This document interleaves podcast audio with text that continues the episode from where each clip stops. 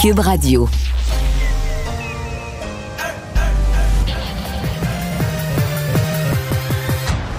Mario Dumont. Organiser, préparer, informer. Les vrais enjeux, les vraies questions. Mario Dumont. Les affaires publiques n'ont plus de secret pour lui. Cube, Cube Radio. Bonjour tout le monde, bon vendredi, veille d'une longue fin de semaine, belle journée pour partir ça. Bonjour Vincent. Salut Mario. Et ben voilà, le- toute la semaine, ni plus ni moins, le jury avait été séquestré au procès de Carl Giroir et cet après-midi, ils sont sortis avec un verdict. Ouais, verdict de culpabilité pour meurtre au prémédité, là. Alors, euh, meurtre au premier degré. Et euh, ça, bon, les deux les 11 jurés qui se sont finalement entendus, écartant la défense de euh, délire psychotique, là, disant que Carl Giroir, au moment des faits, là, ce, ma- ce, ce- ce- ce- ce drame euh, à, à l'Halloween à Québec, bien, il était sain d'esprit le 31 octobre 2020. Et la défense a déjà, il y a quelques secondes à peine, confirmé qu'ils allaient aller en appel. C'est assez rare, ça. Ben, ça a semble très d'habitude, ils se donnent un petit délai de réflexion, étudier le jugement, etc. J'ai l'impression qu'ils avaient peut-être prévu le coup un peu aussi, mais euh, donc euh, vers 14h50 aujourd'hui, euh, le, le- le- le- le jury qui a émis sa décision. Ben voilà. Donc, on va tout de suite euh, aller rejoindre Raymond Filion et l'équipe de 100% Nouvelles. Et on rejoint tout de suite Mario Dumont dans les studios de Cube Radio. Bonjour Mario. Bonjour. Alors c'est vraiment toute une décision là, qui vient de tomber. La coupable, meurtre au premier degré, c'était attendu depuis longtemps cette décision. Oui, le jury qui a visiblement fait sérieusement son travail. Ils ont passé essentiellement toute la semaine. Là. Lundi matin, ils ont reçu les directives du juge et depuis ce temps-là, ils sont séquestrés, ont regardé toute la, la preuve du, du procès. Euh, bon, là, on comprend que l'avocat de la défense a été très, très rapide sur la gâchette à annoncer on va tout de suite en appel. Dire, plus souvent, en tout cas de mon expérience, on dit qu'on va prendre le jugement euh, en compte, qu'on va le lire, On va etc. l'étudier, On se donne un petit peu de temps, ouais. Mais là, la décision semblait déjà prise. On va, on va en appel. Euh, il faut voir que, si je me trompe pas, c'est vendredi prochain. euh, on va attendre un jugement qui pourrait interférer. Parce que là, dans ce cas-ci, il y a deux meurtres.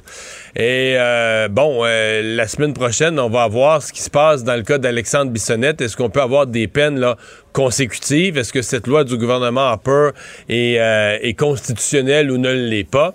Et ça pourrait venir jouer là, dans, le, dans, dans le cas de la sentence. Ça pourrait venir jouer parce qu'ici aussi, on a un cas euh, de, de deux meurtres qui ont été euh, commis successivement. là. Effectivement. Jugement très attendu vendredi prochain Ouais. du plus haut tribunal du pays dans la, dans la cause Bissonnette.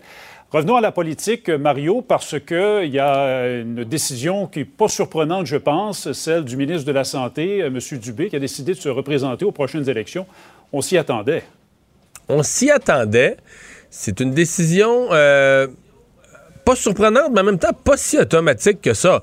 Si on prend un pas de recul, écoute, Christian Dubé, euh, il a dans la jeune soixantaine, mais il a quand même dans la soixantaine. Euh, c'est quelqu'un qui a eu toute une carrière, euh, comme dirait l'autre, il est pas pauvre, là, il- donc il est plus, il est plus en attente, je pense, de la, de la, de paye du jeudi pour faire son épicerie.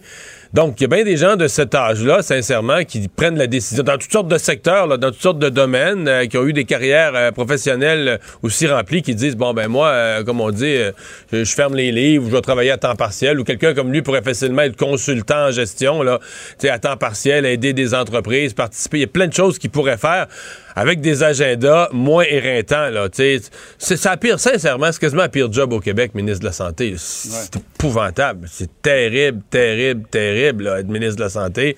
Euh, le nombre de paramètres que tu as à gérer, de problèmes, ça va jamais bien, ou à peu près.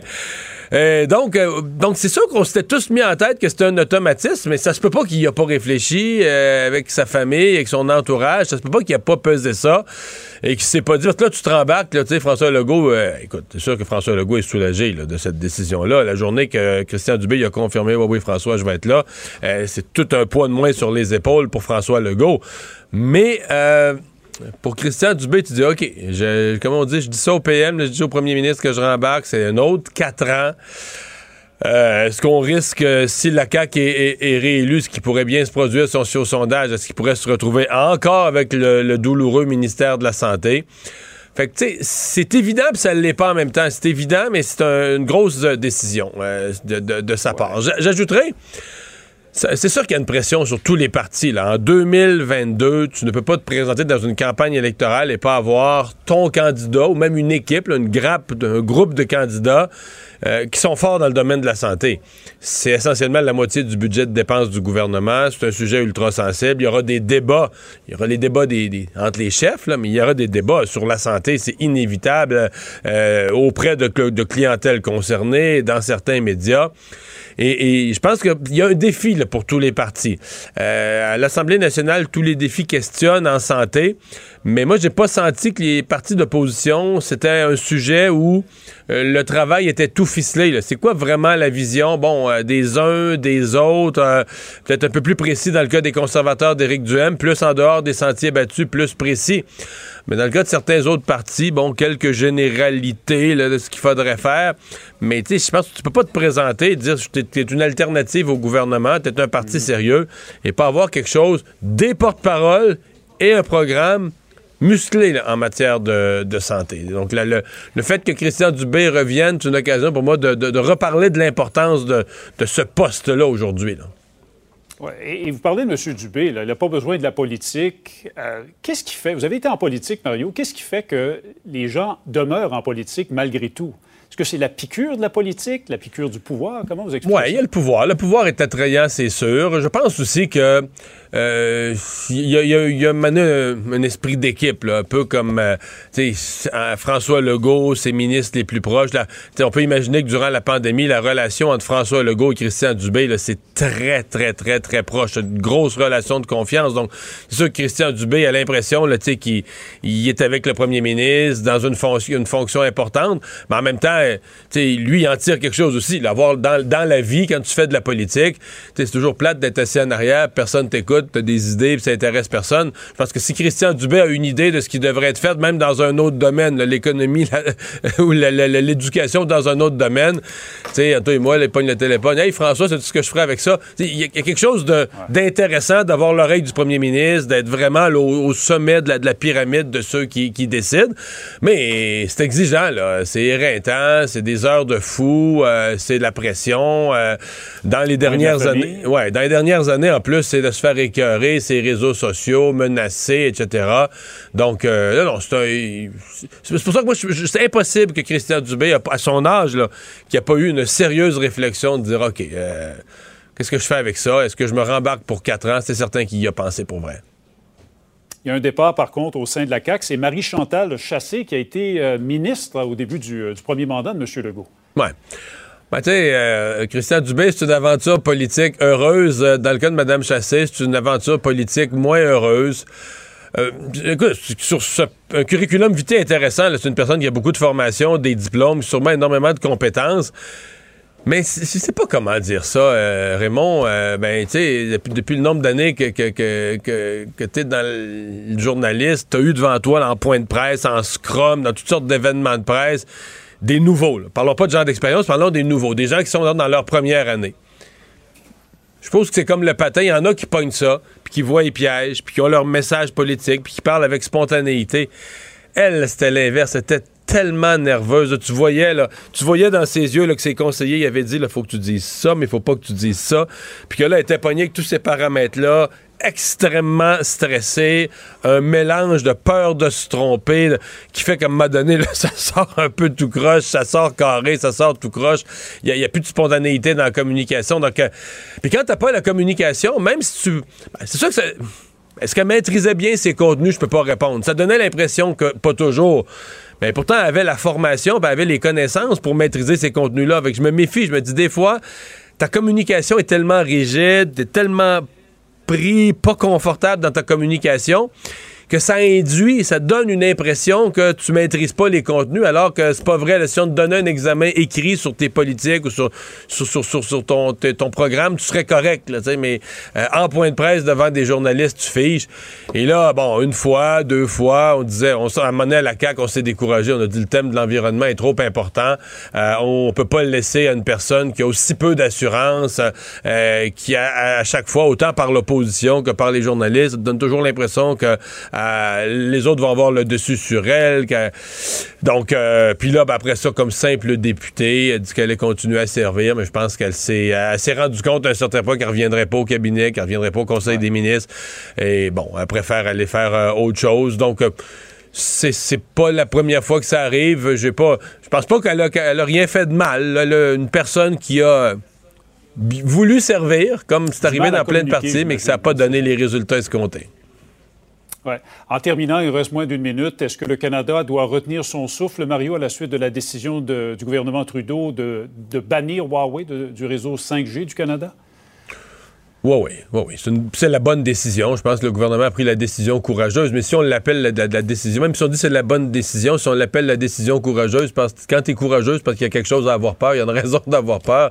Et euh, oui, on a raison de croire. La plupart des gens expérimentés, comme l'ex-ambassadeur M. Saint-Jacques, disent faut s'attendre à des représailles de, la Chine. C'est comme si aujourd'hui, hein, hier, la décision est arrivée en fin de journée. On, a analysé surtout la décision. Aujourd'hui, ce qui ressort des analyses un peu partout, c'est Huawei euh, s'était impliqué au Canada depuis que 2008, Stephen Harper est au pouvoir, Huawei s'installe au Canada. Euh, quoi, ça fait 14 ans plus tard, là, ils ont des installations, 1500 employés au Canada. Ils ont investi dans des campagnes de publicité. Ils ont embauché des, des, euh, avocats de renom comme Jean Charest. Tu sais, la compagnie, ils, sont à l'école polytechnique, là, à la Polytechnique, à Polytechnique Montréal. T'as une chaire de recherche sur le sans-fil, la chaire de recherche Huawei. Euh, ah, c'est devenu gros. C'est devenu une grosse entreprise bien implantée au Canada au fil des ans. Voilà. Donc, euh, faut pas s'imaginer qu'ils sont pas furieux, là. Oui. Il reste à voir maintenant ce que la Chine va faire. Il y aura certainement des sanctions euh, qui seront prises à l'endroit du Canada. Merci beaucoup, Mario. Une excellente longue fin de semaine. Au revoir. Au revoir. Alors Vincent, euh, dans euh, euh, oui, j'allais dire dans les autres nouvelles, mais là je vois qu'on me tend un papier. Sébastien Dubois qui a suivi le, procès de Carl Giroir vraiment depuis les tout débuts, qui est en ligne. Bonjour Sébastien. Allô Mario.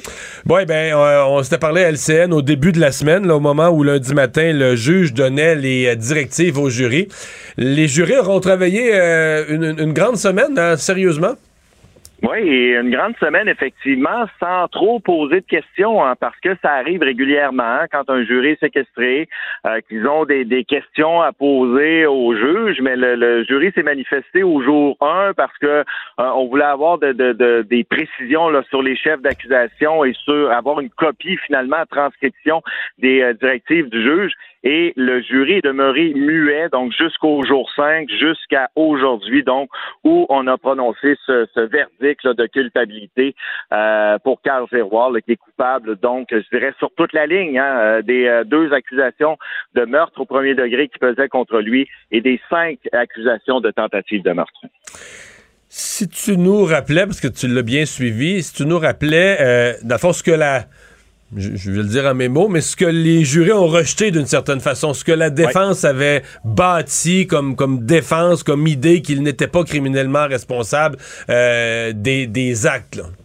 Oui, ben, il faut le rappeler d'abord, le jury en est venu une décision unanime. Ça, c'est important de le de le repréciser. Et la première chose, le premier élément au fond euh, où le jury devait se, se prononcer et s'entendre, c'est sur la non-responsabilité criminelle euh, de, de Carl Géroir. C'est-à-dire que est-ce qu'on déclare Carl Géroir non criminellement responsable des gestes posés le soir du 31 octobre pour cause de troubles mentaux? Alors, on comprend aujourd'hui que le jury a écarté euh, cette cette, euh, cette option-là, ce verdict-là, et en est venu donc à ce, verdict de, meurtre au premier degré et euh, l'accusant aussi de ces euh, cinq accusations de, tentative de meurtre.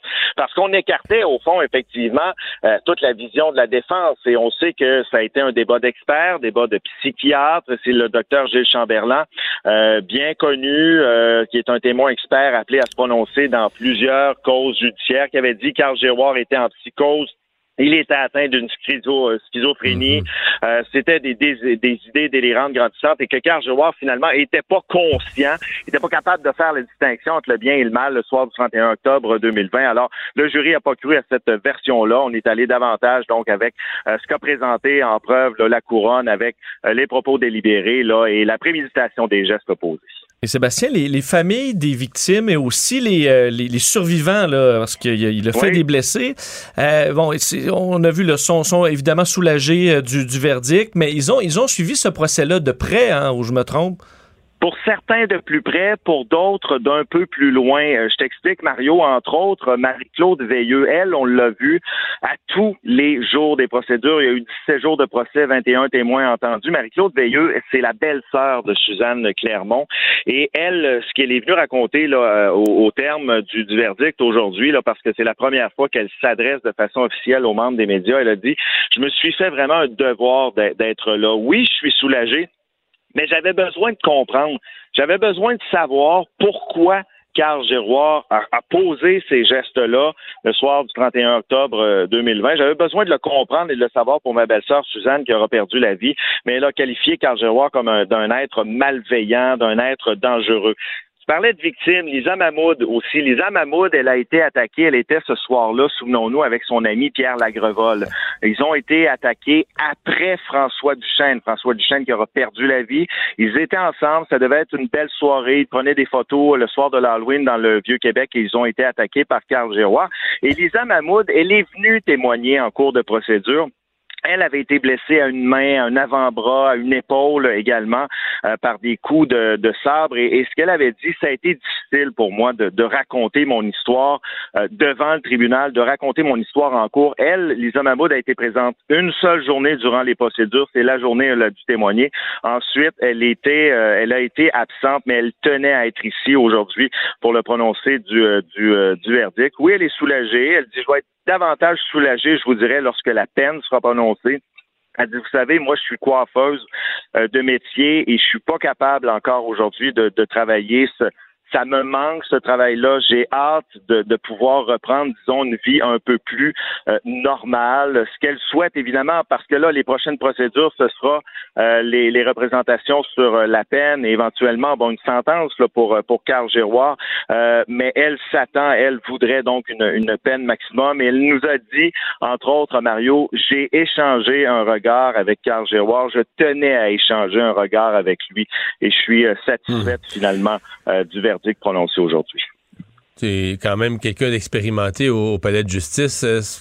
Est-ce que c'est quand même relativement rare que un avocat soit aussi euh, rapide, aussi euh, instantané à annoncer euh, une volonté d'aller en appel sans même avoir eu le temps de, prendre connaissance de l'ensemble des circonstances?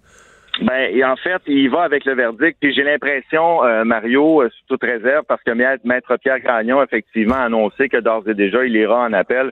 J'ai l'impression que son idée était déjà faite, probablement que pour son client aussi, parce qu'il nous a dit clairement, euh, j'estime avoir des motifs sérieux de le faire, donc d'aller en appel, euh, évoquant entre autres là, le témoignage d'un expert entendu par la poursuite en disant, bon, ces commentaires ont peut-être débordé son champ d'expertise.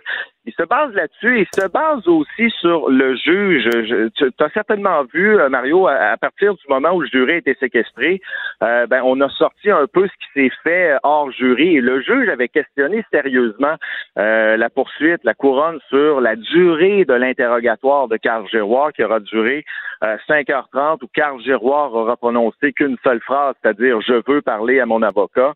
Euh, questionnait sérieusement là, la, la, longueur du du, euh, de l'interrogatoire.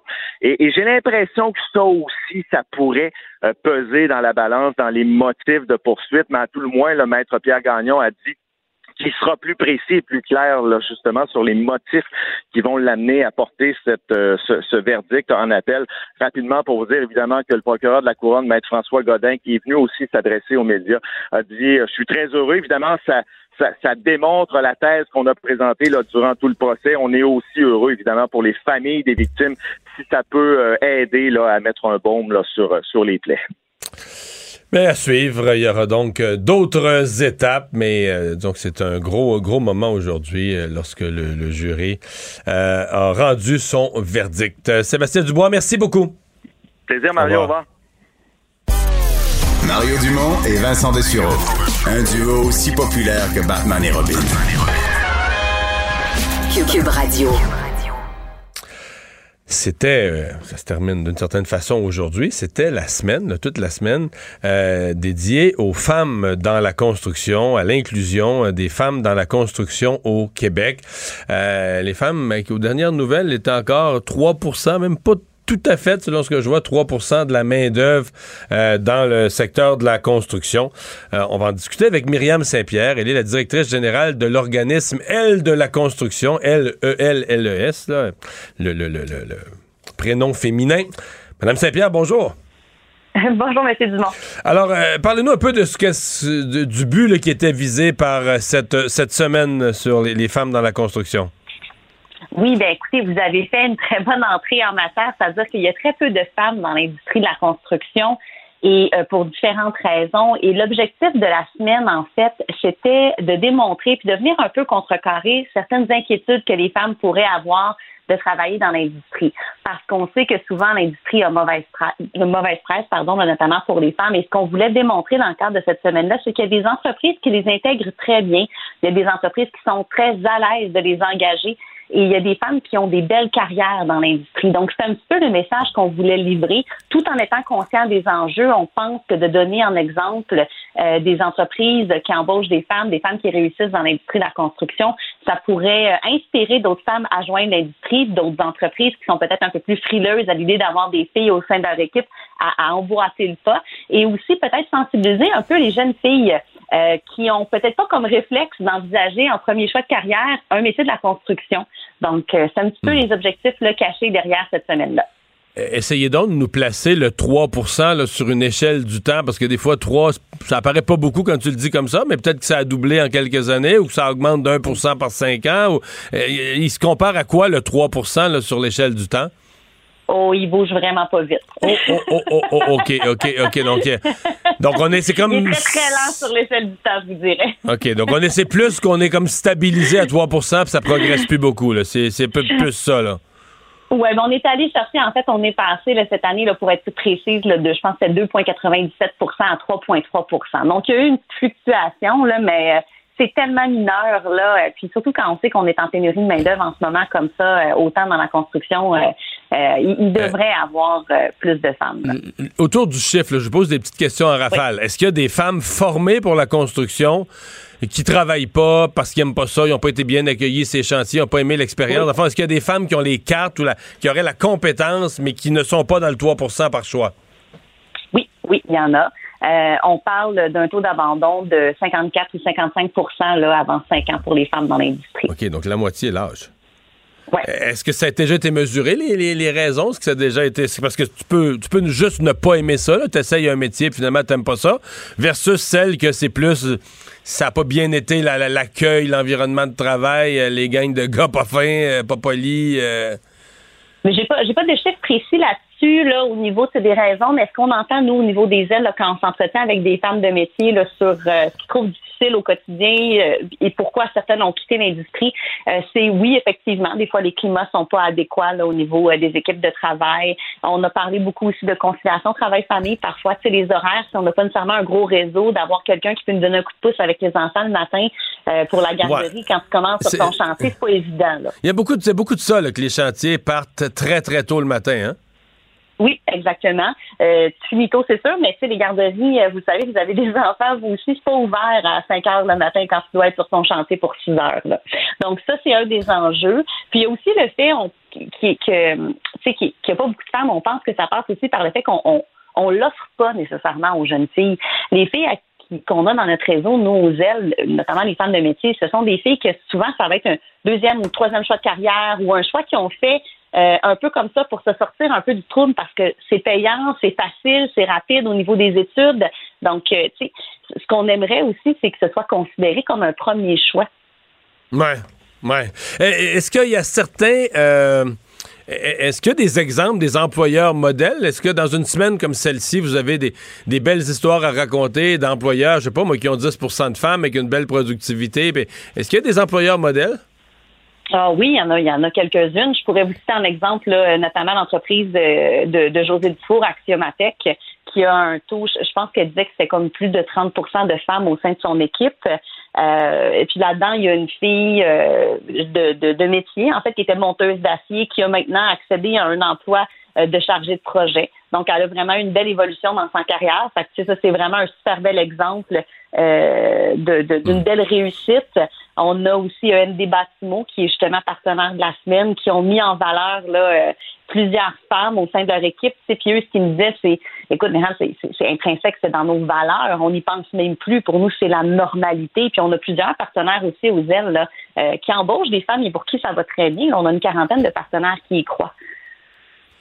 Euh, dans les, euh, dans les, les, disons, les, difficultés que les femmes rencontrent, est-ce qu'il y a, parce que je suis convaincu qu'il y a des gens qui s'imaginent ça, des gens qui nous écoutent, est-ce qu'il y a le problème physique, que que c'est dur, que c'est non, et que c'est forçant physiquement, que, que c'est pesant? Donc, euh, vous me voyez venir que les femmes sont pas assez fortes, que c'est un travail. Ils pensent qu'ils vont être bonnes pour faire ça, puis finalement, ils trouvent ça trop dur parce que c'est un job pour les gars. Ben ça, c'est un préjugé qu'on peut facilement déconstruire. Tu je vous dirais, euh, en 2022, avec toutes les normes CNSST, on n'a plus besoin d'avoir euh, nécessairement les plus gros bras du, du coin là, pour être capable de travailler en construction. On, on traîne plus les poutres d'acier sur son épaule, là. Exactement. Puis tu sais, une, mère de famille est capable de porter son enfant, les sacs d'épicerie, son sac à main, fermer la porte. Je veux dire, en quelque part, la charge, là, on est capable de l'absorber. C'est sûr que physiquement, c'est des métiers qui sont difficiles, mais les femmes qui qui s'engagent là-dedans, c'est des femmes qui sont physiquement en forme et en bonne condition, au même titre qu'un homme qui serait pas en forme ou en santé, il serait pas apte à, à, à travailler dans la construction. Là. Donc pour vous, c'est pas un enjeu, ça? Non, plus maintenant. OK. Donc, ça, c'est les gens qui s'imaginent ça ou qui pensent ça. Euh, je vais poser peut-être une bizarre de question, mais moi, moi je pense que, mettons qu'on mettait en place toutes les conditions favorables que pour une femme, euh, ça va bien sur le chantier, tu te fais pas écœurer, toutes des conditions favorables. Il y a des toilettes pour toi, toutes des conditions favorables. Ce serait quoi ce que j'appelle j'appellerais ça le pourcentage naturel? Parce que je pense pas qu'on serait à 50-50. Je pense quand même qu'il y a des préférences. Euh, à, combien vous, vous, pensez que ce serait qu'on pourrait monter là C'est 10% 20% plus que ça encore? Ben, écoutez, euh, compte tenu des conditions de travail, tu sais, maintenant, là, je veux dire, tu as les vacances payées, tu as le fonds de pension, tu as les assurances, euh, tu as une, certaine, tu sais, la, construction, ça arrêtera jamais. On l'a vu dans la pandémie, c'est un des seuls secteurs qui n'a pas arrêté, ou en tout cas, quand il a arrêté, il a arrêté très, très, très peu longtemps.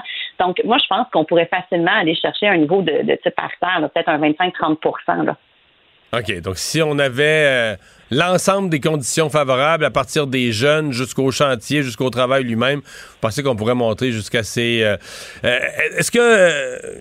les syndicats de la construction, est-ce qu'ils sont sérieux dans leur, leur gestion du dossier accès des femmes à la construction?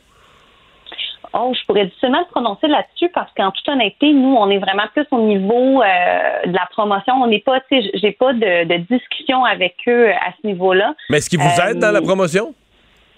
Bien, on a un syndicat qui est partenaire au niveau des ailes, oui, le SQC qui est avec nous. Euh, quand on communique les informations, il y a une collaboration, oui. Mais comme je vous dis, nous, on n'est pas patronal, on n'est pas syndicat, on est vraiment un organisme neutre. Euh, puis, tu sais, l'objectif, nous, c'est vraiment de, travailler pour la femme, peu importe le, syndicat, peu importe le, je vous dirais, le métier. Euh, on, pense vraiment à la profession en général, de notre côté. Est-ce qu'il y a... Je vais poser la question sur les entreprises modèles, je vais poser l'autre. Est-ce qu'il y a des entreprises, des entrepreneurs, ou est-ce que vous avez déjà entendu ou entendu parler de gens qui disent, ben moi, là, je j'ai une grosse entreprise, je gère trois, trois chantiers à la fois, j'ai 25 employés, puis des femmes, il n'y en aura jamais? Mais ben, c'est sûr qu'on l'a déjà entendu. Ah des femmes, il n'y en aura jamais. Il y en, a qui ont, il y en a qui ont cette idée-là. Ben ils reçoivent des candidatures, des CV. S'il y a des CV de femmes, ils ne regardent pas. Vous pensez qu'il y a des gens qui pensent comme ça? Ben, ben, tu oui, on l'a entendu. Là, je pourrais pas, vous dire non, ça serait vous compter une menterie. J'ai déjà, on a déjà entendu, notamment le commentaire est bien trop cute, je ne mettrai pas sur mon chantier, ça va faire du trouble. Mais tu sais, moi, je pense qu'on est capable de passer par-dessus ça. Puis c'est justement en démontrant à peut-être ces organisations-là qu'il y en a d'autres qui le font, puis pour qui ça va très bien, euh, que, que c'est possible de le faire. Tu sais, à un moment donné, il faut aussi un petit peu de, de, de volonté au niveau euh, d'administration puis de la gestion. Tu sais, si tu l'intègres dans tes valeurs de compagnie, puis tu t'assures d'avoir des politiques, de les mettre en application, je veux dire, euh, pourquoi ça fonctionnerait pas? C'est un peu le message qu'on essaie de passer aussi. Là. Bien, vous avez, euh, vous êtes confiante que cette semaine aura permis, parce que bon, une fois par année, on essaie de donner, donner un élan, que ça, que ça, ça, fait, une différence, soit ça sensibilise, dans l'industrie, vous l'avez senti? Bien, en tout cas, on a senti une belle réception, oui. On a euh, beaucoup de, de, de, de partage, beaucoup d'activités au niveau des réseaux sociaux, une belle fierté aussi des femmes qui sont contentes de dire qu'elles travaillent dans l'industrie. Tu pour elles, c'est valorisant euh, qu'on se mobilise pour elles. Donc oui, je, suis confiante que c'est un premier petit pas. Le, mandat, il est grand, on se le cachera pas, là, transformer l'industrie euh, de la construction, la culture, en fait, de, de la construction, c'est c'est énorme, mais c'est avec des gestes comme ça, je pense, au quotidien, puis avec un mouvement qui, j'espère, va prendre de l'ampleur vraiment tous les ans parce que c'est un peu l'objectif aussi de ça. Euh, oui, je suis confiante que ça va faire une différence sur le long terme. Euh, juste pour conclure l'entrevue, j'ai commencé en disant 3% c'est pas énorme, mais, c'est beaucoup de monde, la construction. Là. 3% c'est pas, une, pas une poignée de monde, ça rentre pas, ça rentre pas dans le studio. C'est combien de femmes, 3% C'est quoi, 4-5 000? Oh mon Dieu, je je, l'ai pas, je sais que je m'excuse. vous me prenez un peu au Mais je pense que c'est dans ces eaux-là, c'est quelque chose comme 5 000. Ça doit être ça, oui. Ça doit, ça doit être dans les alentours de entre 3 et 5 000. Là, le point, c'est que c'est beaucoup de. C'est quand même beaucoup de femmes là, qui sont dans, qui sont dans l'industrie quand même. Oui, ben c'est une grosse industrie, la construction. C'est la relance économique a été, a été, appuyée en fait sur, sur ce secteur-là. Puis c'est un secteur qui va jamais mourir. Tu sais, c'est pas un métier qui va qui va finir par disparaître. Là, ça va toujours rester. Ouais. Et en plus, quand, la construction va, dit-on, en économie, tout va. Euh, merci beaucoup d'avoir été avec nous. Merci, M. Dumont. Bonne journée.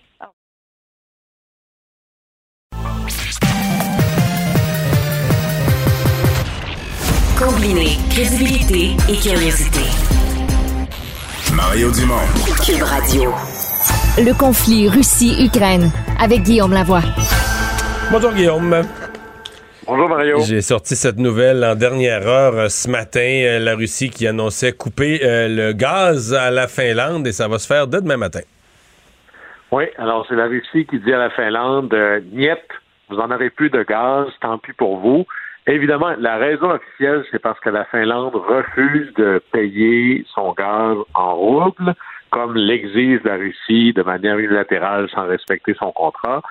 Évidemment, à moins d'être caché en dessous d'une roche, tout le monde se, doute bien que c'est parce que la Finlande a fait sa demande officielle pour se joindre à l'OTAN. Et là, c'est drôle parce que on joue à la fois dans les symboles forts puis les symboles faibles.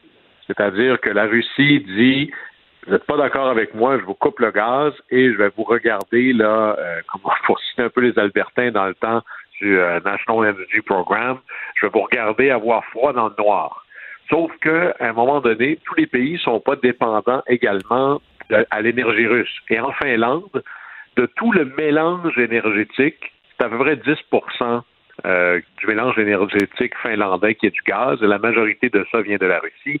Alors, la Finlande ne va pas manquer là, un tour au compteur. Ils vont augmenter un peu leur production dans d'autres choses, hmm. aller chercher un peu de gaz ailleurs. Par contre, ce que je disais, c'est que quand on dit que la plupart vient de la Russie, c'est vraiment euh, gros, gros. C'est la quasi... J'ai lu quelque part la quasi-totalité. C'est-à-dire que c'est un fort pourcentage qui vient de la Russie. Fait que il faut... Mais peut-être qu'ils ont pris... Moi, je, je sais pas, je me disais, si j'étais premier ministre de la Finlande, il me semble que j'aurais prévu le coup. Là, en faisant ma demande à l'OTAN, j'aurais regardé peut-être pour d'autres approvisionnements des, petites, des petites alternatives au gaz. Là. Oui, alors c'est beaucoup qui vient de Russie. Première chose, c'est beaucoup qui vient de Russie.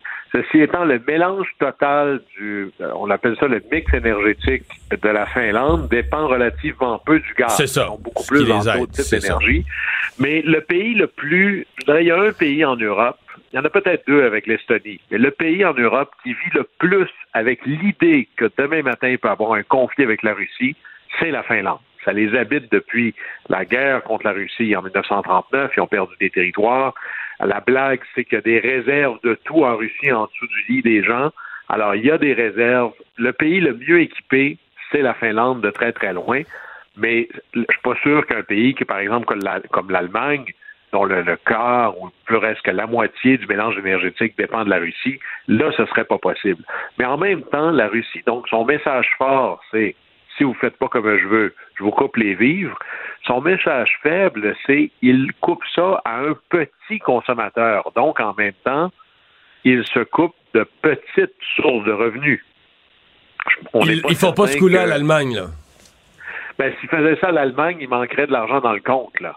Alors ça, c'est là. Alors c'est une chose de jouer les gros bras avec ton plus petit des clients.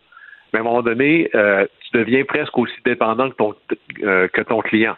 Alors, c'est là où on parle de symboles forts et de symboles faibles, mais ce que l'on voit, c'est plus vite l'Europe sera capable de se libérer de cette dépendance à l'énergie russe, plus vite l'Europe sera moins en train de financer ou de pétro-financer la capacité de Vladimir Poutine d'envahir l'Ukraine.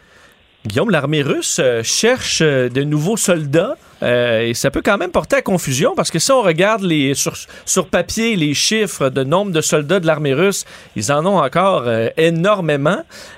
pourquoi on a besoin d'aller chercher de, nouvelles recrues?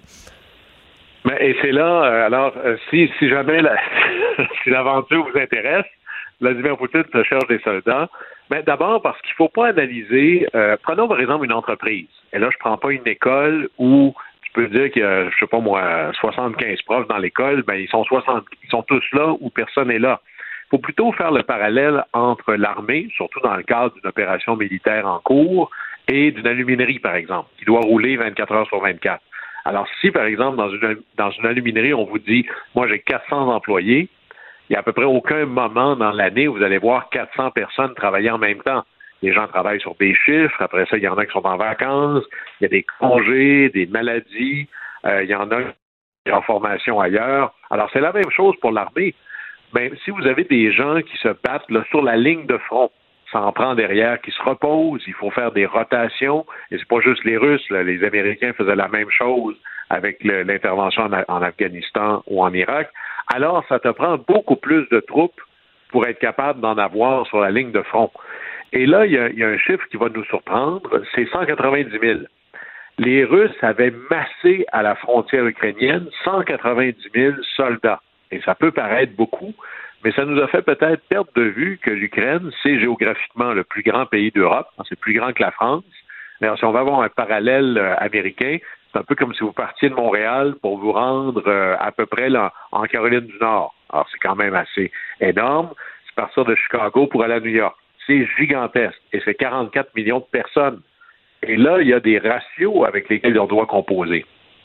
On dit souvent que si vous êtes dans une guérilla urbaine où le citoyen ordinaire peut être potentiellement un soldat ou quelqu'un qui nuise à vos opérations, ça vous prend un ratio de 10 pour 1.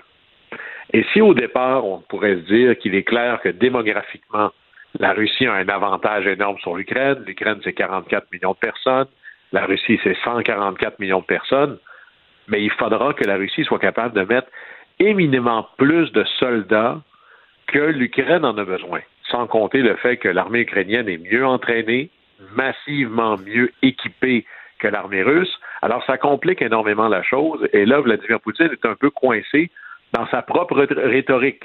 Parce qu'en Russie, il faut le rappeler, il n'y a pas de guerre. Il y a une opération militaire spéciale. Une opération militaire spéciale, ça sonne comme il y a un exercice quelque part au loin, là. Alors, c'est pas comme une guerre. Alors, il peut pas se permettre de faire une mobilisation générale sans avoir à casser sa propre rhétorique, sans avoir peut-être euh, une certaine résistance beaucoup plus campée de la population qui dirait, ben là, euh, c'est je pensais pas qu'on serait mobilisé dans une guerre. Je suis pas sûr que je veux que mon fils aille mourir euh, dans une guerre que je comprends pas bien. Alors, ce, que le, Parlement russe, la Douma, est en train de faire, c'est de préparer pour aller au maximum de la capacité de recrutement sans déclarer de mobilisation générale. Parce que présentement, pour pouvoir signer un contrat avec l'armée russe, il faut avoir entre 18 ans et 40 ans. Ce qu'on propose de faire, c'est d'augmenter l'âge maximal donc, on pourrait aller chercher des gens de 45 ans, on va voir jusqu'où ils vont arrêter le chiffre, pour être capable de recruter davantage. Mais ce que ça nous laisse bien comprendre, c'est qu'il manque de bras et de jambes, il manque de soldats du côté russe, et la mauvaise nouvelle du côté russe, c'est qu'ils ne seront pas opérationnels demain matin, ces soldats-là. Oui, Guillaume, quand tes nouvelles recrues, c'est un monsieur de 50 ans euh, qui, avait besoin d'argent, qui est allé faire son camp des recrues, c'est peut-être pas les meilleurs soldats, là, je veux pas faire de l'agisme, mais un peu des fois l'innocence de la jeunesse aussi qui peut profiter au combat. Euh, est-ce que c'est vraiment... Euh, est-ce que ça va amener des forces fraîches utiles pour les Russes tant que ça? Ben, fraîche et utile, les deux mots sont importants. Même si on est, euh, non, passé la quarantaine et qu'on se sent dans la force de l'âge, là, je lève la main, ça ne veut pas dire que je suis un soldat prêt à aller au combat tout de suite. Il y a, il y a des semaines d'entraînement. à maîtriser euh, la maîtrise des armes, des équipements, comprendre euh, les manœuvres, euh, la communication. Et là, ils cherchent pas que des soldats là, pour aller tenir des encore 47 sur la ligne de front. Ils cherchent des ingénieurs, des médecins. On oublie souvent que l'armée, c'est une mini-société. Dans nos sociétés, il y a des gens qui sont responsables de l'éducation, de l'approvisionnement, il y a des gens qui sont responsables de nourrir les autres, il y a des gens qui sont responsables de nous soigner, de nous transporter. L'armée, c'est tout ça aussi. Alors, il manque de tout. Et en plus, on l'a vu, non seulement il manque de tout, mais là, ils réparent leurs chars d'assaut un peu comme ils peuvent. Alors, ça va devenir de plus en plus difficile et c'est là où le temps semble jouer de plus en plus en défaveur de Vladimir Poutine. Alors, qu'est-ce qu'on surveille sur euh, le front de cette guerre euh, durant le long week-end, euh, Guillaume? Alors bon, mais trois jours de repos et de congé pour nous, mais de l'autre côté, ça n'arrête pas. Alors, trois choses importantes à surveiller, ou à tout le moins deux choses. D'abord, la Turquie, encore, l'élève fatigant dans la classe, et le, le, chef turc a bien dit clairement, Erdogan, qu'il n'était pas question que la Finlande et la Suède soient admises dans l'OTAN. Alors, tout le monde, on prend des notes pour le jour où le, balancier sera de l'autre côté. Mais là, on commence à voir où est-ce que va être le point de l'intolérance de la participation turque, parce que dans les faits, et même si pour une raison ou pour une autre ça n'avait pas lieu, il y a une chose que l'on doit savoir, c'est que l'intégration militaire de la Suède et de la Finlande à l'OTAN, c'est presque du symbole, au sens où ça fait déjà très longtemps que et la Suède et la Finlande partagent euh, de l'information, des techniques avec l'OTAN, fait des exercices communs avec l'OTAN. Alors ça, ça va avancer, mais je dirais que le, caillou dans le soulier est de plus en plus inconfortable. De l'autre côté, c'est Biden, qui lui est présentement dans sa tournée en Asie. Il est au moment où on se parle en Corée du Sud, et après ça, il s'en va au Japon. Et là, là c'est la série des problèmes extraordinairement complexes. D'abord, c'est la Corée du Nord. Après ça, il va falloir parler de Taïwan. Après ça, il va falloir parler du Japon qui commence à avoir des enjeux frontaliers avec une île contestée par la Russie. Et c'est comme si tout ce dont il allait être question est à propos de la Chine, mais on ne parle pas à la Chine. Et c'est pour ça qu'on va rencontrer ce que j'appelle le club des pas la Chine, mais à propos de la Chine, le fameux Quad, les Américains, les Japonais, les Indiens et l'Australie. Et, et à travers tout ça, Joe Biden va se promener avec un message. Si vous boycottez la Russie, les portes du marché américain vont s'ouvrir toutes grandes à vous. Alors, c'est un voyage quand même extraordinairement important pour le président américain à ce moment-ci. Guillaume, merci. Bonne fin de semaine. Au plaisir. Au revoir.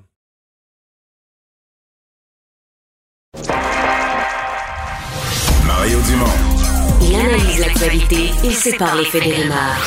Il n'a qu'une seule parole, celle que vous entendez. Cube Radio quelques boulangers, euh, pâtissiers qui sont euh, interrogés ce matin dans le, dans le journal euh, concernant une autre pénurie, pénurie d'un certain beurre précis, très utile dans la confection des croissants de toutes sortes, croissants, chocolatines, une autre forme de croissants. on va discuter tout de suite avec Nicolas Néron. Il est boulanger chez Boulangerie Obsession sur la rive sud à Châteauguay. bonjour, Monsieur Néron. Oui, bonjour, M. Dupont, ça va bien? Oui, ça va bien. Euh, bon, je pense que vous allez nous donner un cours euh, de, de, croissant pour commencer, parce que là, il y, a une sorte de beurre bien, bien particulière qui, euh, qui est nécessaire. Écoutez, dans le fond, pour faire une histoire courte, là, dans le fond, il y a cette qualité de, beurre de tourage qui est un beurre un peu plus graisseux, puis un petit peu plus sèche. Là. C'est, c'est pas comme un beurre qu'on a l'habitude de mettre sur nos tartines, c'est, c'est plus maniable. Il s'appelle un beurre de tourage. Oui, exactement. On peut, on l'utilise pour faire des pâtes feuilletées, euh, comme pour les millefeuilles, ou euh, on peut faire des pâtes à tarte, les chaussons, les croissants, les chocolatines. Je peux-tu euh, acheter ça à l'épicerie, moi? Comment? Je peux-tu acheter ça à l'épicerie, moi, ou c'est réservé vraiment aux entreprises spécialisées? Non. Non, il n'y en a pas dans, dans, dans les supermarchés, tout ça. C'est vraiment souvent des fournisseurs qui, qui vont en importer de l'Europe. Euh, ce qui est un gros problème pour nous, dans le fond, c'est qu'il n'y en a pas de ce bas de qualité-là ou de ce type-là qui, est fabriqué au Canada. Euh, ni même au Québec, ni même aux États-Unis. C'est vraiment une spécialité, euh, je dirais, de l'Europe. Puis, dans le fond, qu'est-ce qui a fait en sorte que, tu sais, je suis un peu sorti dans, avec une pétition, c'est que je veux démontrer euh, qu'il y a un marché quand même euh, assez important euh, au Québec de, de, de, ces produits-là. Puis là, on est arrivé, c'est pas une pénurie. Le problème, c'est que entre le Canada et l'Europe, on a comme un libre-échange des quotas à respecter d'importation et d'exportation. Puis, étant donné que la pandémie a fait en sorte que les gens, tu sais, ont été beaucoup encouragés à les manger locaux, on a mis l'emphase sur euh, les produits de qualité euh, pour essayer d'attirer plus de clients. Puis, on, a vraiment travaillé fort euh, sur la production de ça. les gens se sont garochés dans nos commerces. Puis là, il arrive qu'on a atteint nos quotas jusqu'au mois de septembre, octobre qui s'en vient. C'est qu'on a utilisé tout le produit qui était permis dans les limites d'exportation pour une, pour une année. Exactement. Je comprends. Ce qui est bon signe parce que les gens ont encouragé le coup. Fait que, ça, on est reconnaissant. Mais là, donc, vous, me dites que c'est pas, euh, d'une certaine façon, c'est pas tous les fabricants de croissants euh, au Québec ou au Canada qui utilisent ce beurre-là. C'est comme. Euh, est-ce que, est-ce que je comprends bien? Non, c'est ça, exactement. C'est qu'il y a des alternatives. Il y a les grandes chaînes, souvent, elles vont utiliser peut-être des margarines. Euh, j'ai déjà vu du monde qui utilisait de l'huile de palme pour modifier des, des beurres. S'il y a des techniques, là, tu peux prendre ton beurre, euh, tu peux acheter un 25 kg de beurre, tu peux le couper toi-même ou euh, lui donner la forme d'une plaquette pour l'incorporer à ta pâte. Mais, Mais vous, dans votre livre à vous, pour faire du bon croissant, ça prend du beurre de tourage. Il faut que ce soit 100% beurre. Moi, je veux pas corrompre mon produit avec de la, des, des, des produits euh, de margarine, d'huile de palme et tout ça, parce que j'ai la prétention que je veux un croissant de qualité à mes clients. Je veux que ce soit 100% beurre, mais malheureusement, c'est pas un produit qui est conçu au Canada. Puis moi, j'estime, je pense que il y aurait un super de beau marché. On a un super de ben là, euh, c'est sûr que j'allais vous la poser la question. Là, on est au Québec des champions producteurs de lait, euh, transformateurs ben de lait. Euh, pourquoi AgroPure fait pas ça, mettons, ou, n'importe quel autre compétiteur d'AgroPure, mais pourquoi euh, Saputo, pourquoi c'est compliqué ben, à faire? Y a-tu des ingrédients qu'on n'a pas en Amérique du Nord? Non, moi, ce que, je pense, c'est que là, peut-être une vingtaine d'années, il y avait beaucoup moins de demandes. Il y avait, euh, il y avait peut-être d'autres alternatives, justement, comme des croissants plus commerciaux avec de la margarine ou euh, des choses de même. Mais euh, maintenant, on, les tendances sont plus comme vers manger santé, manger de la qualité. Fait, je pense que la demande est juste plus forte. Puis il n'y a jamais eu un vrai étude de marché là-dessus, j'ai l'impression. Mais sauf que moi, je suis un boulanger dans mon coin. Je n'ai pas toutes les réponses à toutes les questions de l'industrie. Mais sauf qu'est-ce qui se fait ailleurs, je comprends pas qu'avec la qualité de produits de lait qu'on a ici, on soit pas capable encore de. Je pense a juste personne qui s'est levé, puis on n'a jamais eu de problème. On n'a jamais manqué de ce produit-là. Mais là, qu'est-ce qui est arrivé, c'est que la demande a été tellement forte Mm. là, ça, c'est un autre fardeau qui arrive sur mon épaule, comme OK, il faut que je travaille un autre produit, il faut que faut que mm. je passe plus de temps à travailler mon beurre pour pouvoir l'incorporer à ma part. Puis ça, tu sais, dans une pénurie de main-d'œuvre, où est-ce que les coûts, tout est déjà plus cher. La, la seule affaire que je veux essayer de faire, c'est de montrer au monde que il y, a, on, y a une demande pour ce produit-là, puis je suis sûr qu'il y a une industrie qui pourrait peut-être euh, commencer à en produire localement. Là, là, à l'heure où on se parle, mettons cet après-midi, pour le, demain matin, longue fin de semaine, un beau samedi, les gens vont vouloir des croissants. Est-ce que vous en avez encore ou plus du tout? Ben oui. Moi, là, j'ai, le monde, OK, quand ils ont vu mon annonce euh, dans, dans, le journal euh, de Montréal, ils m'ont ils m'ont tout écrit pourquoi tu le fais pas toi-même? Ben oui, c'est sûr que c'est ça que je fais. C'est sûr que je travaille, puis tu sais, je me suis organisé, j'ai trouvé une alternative. Mais qu'est-ce que j'aime pas, c'est que pour donner un, un, aspect un peu plus sèche à mon beurre, euh, moi, qu'est-ce que je fais, c'est que je mets un peu de farine. Mais ça, ça ternit le goût. C'est pas le, c'est pas la même expérience. C'est pas mauvais. J'ai eu aucun mauvais commentaire. Personne s'en est rendu compte de rien. Mais je travaille comme plusieurs, euh, quelques heures de plus là-dessus. Il faut que, puis moi, je le sais que. Vous travaillez plus pour quelque chose qui, dans votre esprit de boulanger, n'est pas parfait. Ben, c'est ça, exactement. c'est un peu le passionné qui sort, qui sort de ses gonds, mais mhm. Mais, euh, euh, vous, êtes, euh, vous, êtes combien au Québec, êtes-vous? Parce que je voyais dans l'article, il y a quelqu'un de mon coin, du Bas-Saint-Laurent, de Saint-Alexandre, une petite boulangerie qui, eux aussi, c'est comme ça que ça doit être fait décroissant. Mais est-ce que vous êtes juste 3-4 au Québec ou est-ce qu'il y a beaucoup de boulangers qui tiennent à cette qualité de beurre-là pour faire leur croissant? Je dirais, toutes les boulangeries, souvent françaises, les, les, où est-ce que c'est des Européens qui, qui qui travaillent, pardon, euh, vont souvent travailler avec ce genre de qualité de produits-là. J'en connais plusieurs, euh, beaucoup de places où ce que j'ai travaillé, euh, c'est ça qu'ils utilisaient aussi. Mais sauf que il y a du monde qui sont avancés un peu plus dans leur entreprise, puis sont capables d'en stocker, sont capables de, de ou mettons les, les fournisseurs, des fois, comme ils ont vu que là, ils arrivaient en rupture, ben ils ont su comme travailler pour leurs clients, puis c'est pas aller en chercher des nouveaux clients. Comme moi, je peux pas appeler ailleurs maintenant et dire Hey, j'ai plus de beurre, tu peux-tu m'aider? Le monde, ils s'occupent de leurs clients, puis ils respectent leur quota qu'eux, ils ont commandé, puis ils sont capables de faire l'année avec ça. Mais sauf que le, problème, c'est qu'il y a tellement eu de, de nouvelles demandes que tout le monde s'est garoché là-dessus, puis les quotas se sont remplis super vite. Puis, euh, En même temps, c'est une bonne nouvelle, comme vous, nous le disiez tout à l'heure. Euh, si on, se fait le, salon du croissant et de la chocolatine, là, puis que vous, vous êtes là euh, avec, le, beurre que vous utilisez habituellement, du beurre de tourage, la, fine bouche, le client qui veut de la qualité, il va voir la différence, mettons, avec un croissant qui peut-être qui se vend moins cher, mais qui serait fait avec de la margarine ou de l'huile de palme. clairement, clairement, clairement. oui, vous êtes, vous êtes affirmatif comme ça, là. Ah non, y a, sans aucun doute. Puis même, j'irais plus loin que ça. C'est, c'est juste le, les, les, produits de justement de l'huile de palme qu'on voit le SPS, c'est pas des produits qui sont dans, dans nos épiceries. Il n'y a pas beaucoup de monde qui connaît ça. Mais l'industrie en possède. Puis moi, je pense que c'est un problème. on, on parle de manger euh, plus vers la santé. On veut encourager les, les, les gens à comme pas mettre plein de cochonneries dans leur corps. Puis je pense que c'est après ma barre, ça commence un peu par là. Puis c'est, tu sais, nos produits au Canada sont pas légiférés. Euh, je vais prendre un peu euh, l'exemple de mon croissant encore. Euh, quelqu'un peut appeler ça un croissant au beurre, puis il peut avoir comme des contaminations, justement des margarines ou des choses de même. Mais ou. Vous voulez dire que si on, si on pouvait quasiment mettre une nomenclature que si tu si annonces croissant au beurre, il ben, faut que tu sois pur beurre. On n'a pas ça ici, là. Tu sais, la boulangerie, admettons, qui est chez IGA, puis je veux pas faire de mauvaise publicité à personne, c'est pas l'idée, mais euh, quand moi je rentre dans le commerce chez lui, pour euh, puis je vois la grande section, c'est écrit boulangerie, ben, je suis désolé, mais ça, c'est une mauvaise appellation. C'est un... Euh, il n'y a pas de boulangerie là, il n'y a pas de fournil, il n'y a pas de pétrin, il n'y a pas de visage qui est fait sur place. On, pourrait appeler ça un magasin de pain, ça je serais d'accord mais j'ai un problème d'éthique avec. Parce que même ce qu'ils cuisent sur place, ça a été fait ailleurs. Là. Ça, ça leur arrive tout congelé, puis ils le mettent sur des plaques, puis ils cuisent, ils cuisent, ils font juste la dernière étape. Ben souvent c'est de la sortie du congèle en plus. Puis tu sais, ça en prend. Ces commerces-là sont super importants parce que on a trop une grande population, puis il faut nourrir tout le monde. C'est legit.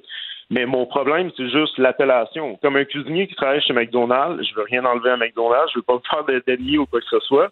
C'est une bonne école pour rentrer dans le domaine de la restauration. Mais c'est pas, pas, un chef cuisinier, c'est pas un chef cuisinier, là. Il, il prend ce qu'il y a dans la boîte, il prend ce qu'il y a dans la boîte McDo, puis euh, il met le nombre de secondes qui est imposé sur le cadran, puis... Et voilà. Mais ça, encore une fois, moi, je suis d'avis que ça en prend ces commerces-là parce que c'est les, gens le veulent. Fait que, on peut pas l'empêcher non plus, mais c'est juste d'appeler les choses comme elles sont. Puis je vais prendre encore mon exemple de poisson aussi. Je parlais à quelqu'un qui m'emmenait les saumons avec l'OGM ou sans OGM, ben ils s'appelaient les deux la même affaire. Ils peuvent se retrouver les deux dans une assiette d'un restaurant 5 étoiles, puis se faire vendre comme étant du grand poisson qui a été pêché en haute mer, puis euh, tout le tralala qui vient avec. Fait tu sais, je trouve que notre domaine, on n'a pas d'assurance euh, collective, on n'a pas de retraite, on n'a pas de. C'est souvent des gens passionnés qui sont là-dedans. Puis là, le fait que je me suis retrouvé le nez euh, dans la réalité qu'on avait plus de beurre de tourage, qui, qui ça c'est ma paroisse, là. mais tu sais, je me suis retrouvé devant le fait que j'étais comme crime, faut que je travaille encore plus. Je fais déjà 65 heures semaine pour rouler ma, mon ma petite business, puis tu sais, j'essaie de, de d'être capable de faire rouler la patente, puis je me retrouve encore avec, tu sais. Si, si, si, vous nous le vendez, votre croissant au beurre de tourage, là, il, ben, ou mettons, non, non, je vais aller plus loin que ça. Formez-nous à reconnaître un, bon croissant fait avec ce vrai beurre-là. Il est plus quoi, là? Il est plus feuilleté? C'est-tu le goût? C'est-tu la texture? Souvent, je vais dire, c'est un croissant, il va pas être croquant, il va être croustillant. Il va, quand tu vas croquer dedans, il va pétiller un peu comme des bonbons, là, quand tu mangeais ça quand tu étais jeune, là, puis ça pétillait. Bon, ben, le croissant, il il donne quasiment cette réaction-là quand tu croques dedans. À l'intérieur, il faut que tu aies une mi-crémeuse, un peu jaunâtre, avec euh, des, des alvéoles euh, quasiment pour faire une ruche d'abeilles. Tu sais, c'est le- l'expérience d'un vrai croissant, puis s'il est moindrement un petit peu chaud, puis tu, tu, tu garnis ça avec n'importe quel euh, produit, après ça, tu, sais, tu peux en faire quasiment un miracle. là. Mais un croissant commercial qui va être vendu, puis je veux pas dénigrer, je, je suis vraiment pas dans, dans ça, mais c'est juste que moi j'ai la prétention de vendre un produit qui, qui se dit euh, de bonne qualité, puis l'autre produit qui peut fitter pour un, pour, pour tout le monde aussi là. Je veux dire, euh, mon point c'est que je veux pas que le monde interprète que je suis meilleur qu'un autre. C'est vraiment pas la, la, la chose. C'est juste que je veux vendre les produits du Québec. Je veux, je travaille avec les farines du Moulin de Soulanges, euh, qui, qui est une compagnie locale. Puis euh, on, on met l'emphase là-dessus sur un produit qui est bon, savoureux. Puis quand tu rentres dans le commerce, juste l'odeur déjà t'es vendu. Euh, Ah, vous nous l'avez vendu, la job est faite. Euh, Nicolas Néron, merci beaucoup d'avoir été là. Salut, bonne chance. plaisir. Merci beaucoup Au revoir. pour la- Les vrais enjeux, les vraies questions. Les affaires publiques n'ont plus de secret pour lui. Mario Dumont. Vous avez 24 minutes dans une journée. Tout savoir en 24 minutes. Pour s'informer et comprendre en 24 minutes, ici Mario Dumont, en compagnie de Vincent Dessureau, des studios de Cube Radio, la station d'affaires publique de Québecor. Voici Tout savoir en 24 minutes. Tout savoir en 24 minutes. C'est un verdict très attendu qui est tombé euh, dans les dernières heures. Le tueur de l'Halloween, Carl Giroir, qui est euh, coupable et coupable de meurtre prémédité. C'est le jugement euh, rendu par les 11 jurys, donc décision unanime, euh, jugeant qu'il était donc saint d'esprit le 31 octobre 2020 lorsqu'il a euh, enlevé la vie à François Duchesne et Suzanne Clermont, en plus de faire plusieurs blessés. On sait, il a été accusé également de cinq tentatives de meurtre. Il est coupable, en gros, sur toute la ligne, au plus chef, au plus euh, grave chef d'accusation. C'est quand même cinq jours euh, de délibération euh, qu'a repris le jury pour pouvoir passer à travers euh, les différents témoignages, surtout d'experts. On sait que c'était central hein, au, centre de cette décision-là, des experts qui avaient des visions assez opposées de la culpabilité de Carl Giroir. On sait, là, on a rejeté donc la thèse du délire psychotique où on disait, du côté de la défense, qu'il y avait une non-responsabilité criminelle pour cause de troubles mentaux. Euh, mais ce qu'on est euh, vi- visiblement cru, c'est davantage la théorie de la couronne, euh, qui disait qu'il ça faisait longtemps qu'il prévoyait son coup, que lorsqu'il a quitté Sainte-Thérèse près de Montréal pour se rendre au château Frontenac, ben, il était au courant de ce qu'il allait faire et comprenait. Mais la, couronne a assez bien. Tu parles du, déplacement. La couronne a assez bien construit ou, ou déconstruit l'autre idée, mais que. Mais là, tu sais, en véhicule, là, il, respectait les règles. Il y a un code de la route au Québec. C'est le, c'est le bien, entre guillemets, c'est le bien de. de- tu comprends qu'un feu rouge. Ben, tu pourrais frapper quelqu'un, blesser t'es en quel- complet délire psychotique. euh, Ouais, mais tu pourrais dire que tu le fais par habitude ou que tu le fais par un peu par, par- par- mécaniquement, là. Mais là, lui-même, il disait, là, ben non, le bon Carl, il sait comment conduire son. Tu sais, lui-même, Giroir, ils l'ont fait parler là, du bon Carl, puis du- de l'autre Carl, puis que le bon Carl, lui, il conduit son véhicule. Mais je pense que pour le jury, tu sais, ouais, mais il fait. Il fait, il fait le bien, là, il fait ce qui est correct. Là, tout à coup, il se met à tuer des gens, mais il saurait pas que ça, c'est. Ouais, et on disait, tu- pour euh, ressortir d'un délire psychotique, généralement, c'est avec la médication, ça va être à l'hôpital. C'est pas pendant l'acte, parce qu'il disait au moment là, des, euh, des, des meurtres, euh, il s'est rendu compte que ça faisait pas de sens. Ouais, il a hésité à en faire d'autres, de recommencer. Et que ça, c'est signe que tu es plutôt conscient. Euh, le psychiatre Sylvain Fauché, euh, de l'expert de la couronne, qui avait parlé qu'il avait un fantasme malveillant, là, une quête narcissique contre la société qu'il avait rejetée pour se venger et donc euh, voulait magnifier sa différence. On sait qu'il était, euh, bon, qu'il avait certaines obsessions pour des jeux vidéo, entre autres. Euh, donc, au moment de la lecture du, du verdict, l'accusé n'a pas réagi lorsqu'il a été donc déclaré coupable. Je vais vous faire entendre parce qu'il y avait plusieurs membres de famille des victimes, plusieurs victimes elles-mêmes aussi, donc des, des, des- eux-mêmes survivants. ça, veut dire que, dans le fond, depuis, euh, depuis lundi après-midi ou mardi matin, il faut que ces personnes-là soient là quasiment tout le temps, ou qui Qui traînent, pas qui- très loin. qui traînent autour, qui sont pas loin, parce que... Qu'on a pris un, peu d'avance. Une une heure, une heure et demie d'avance, ouais, le- Qu'on demandait aux partis de se réunir là, à 14h15, finalement à 14h50 qu'on a lu le verdict. Je vais vous faire entendre d'ailleurs la belle-sœur de euh, Suzanne Clermont, qui est peut-être dans les membres de famille, là, celle qui a été le plus là, qui a pas manqué une journée de procès. Elle était évidemment soulagée. On l'écoute. Malheureusement, il est trop tard pour Suzanne Clermont et M. Duchesne. Ça ne nous ramènera pas nos êtres chers. Mais bon, la société va être protégée et puis euh, vraiment soulagée que le verdict est conforme vraiment à la preuve entendue. Euh, C'était d'une évidence, en tout cas pour moi. C'était très difficile, très difficile, mais je, je me suis fait un, un devoir d'y assister tous les jours. Bon, et là, euh, parlant de réaction, réaction très rapide de, de l'avocat de la défense, maître Pierre Gagnon, qui euh, s'est dit déçu du jugement, mais qui a euh, déjà annoncé qu'il Ouais, allait porter son le idée- dossier en son- appel. son idée était faite, là. C'était pas mal fait, je vous le fais entendre aussi. Écoutez, euh, grande déception. Euh, le verdict est évidemment pas aligné avec les arguments qu'on avait soumis euh, au jury. Euh, par ailleurs, les derniers jours nous ont permis de faire une rétrospective de, de la preuve qui a été présentée. Et je peux d'ores et déjà pardon, vous mentionner que j'ai mandat d'aller en appel. Alors, euh, selon nous, il y a des motifs sérieux euh, pour porter le verdict en appel. Bon, il faut, euh, faut aussi comprendre qu'ils ont perdu sur toute la ligne. Alors peut-être que pousser en appel. Ouais, c'est deux fois euh, meurtre premier degré, euh, coupable, cinq fois coupable de, de tentative de meurtre sur les autres. Exact. Alors, dans la mesure où tu as perdu au complet, ils ont peut-être pas euh, rien à perdre en ce moment de poursuivre en- au niveau au- bon, en appel. Alors, on suivra la suite des procédures. Et là, il y a la question de la peine. Oui, parce qu'il y a deux meurtres, là.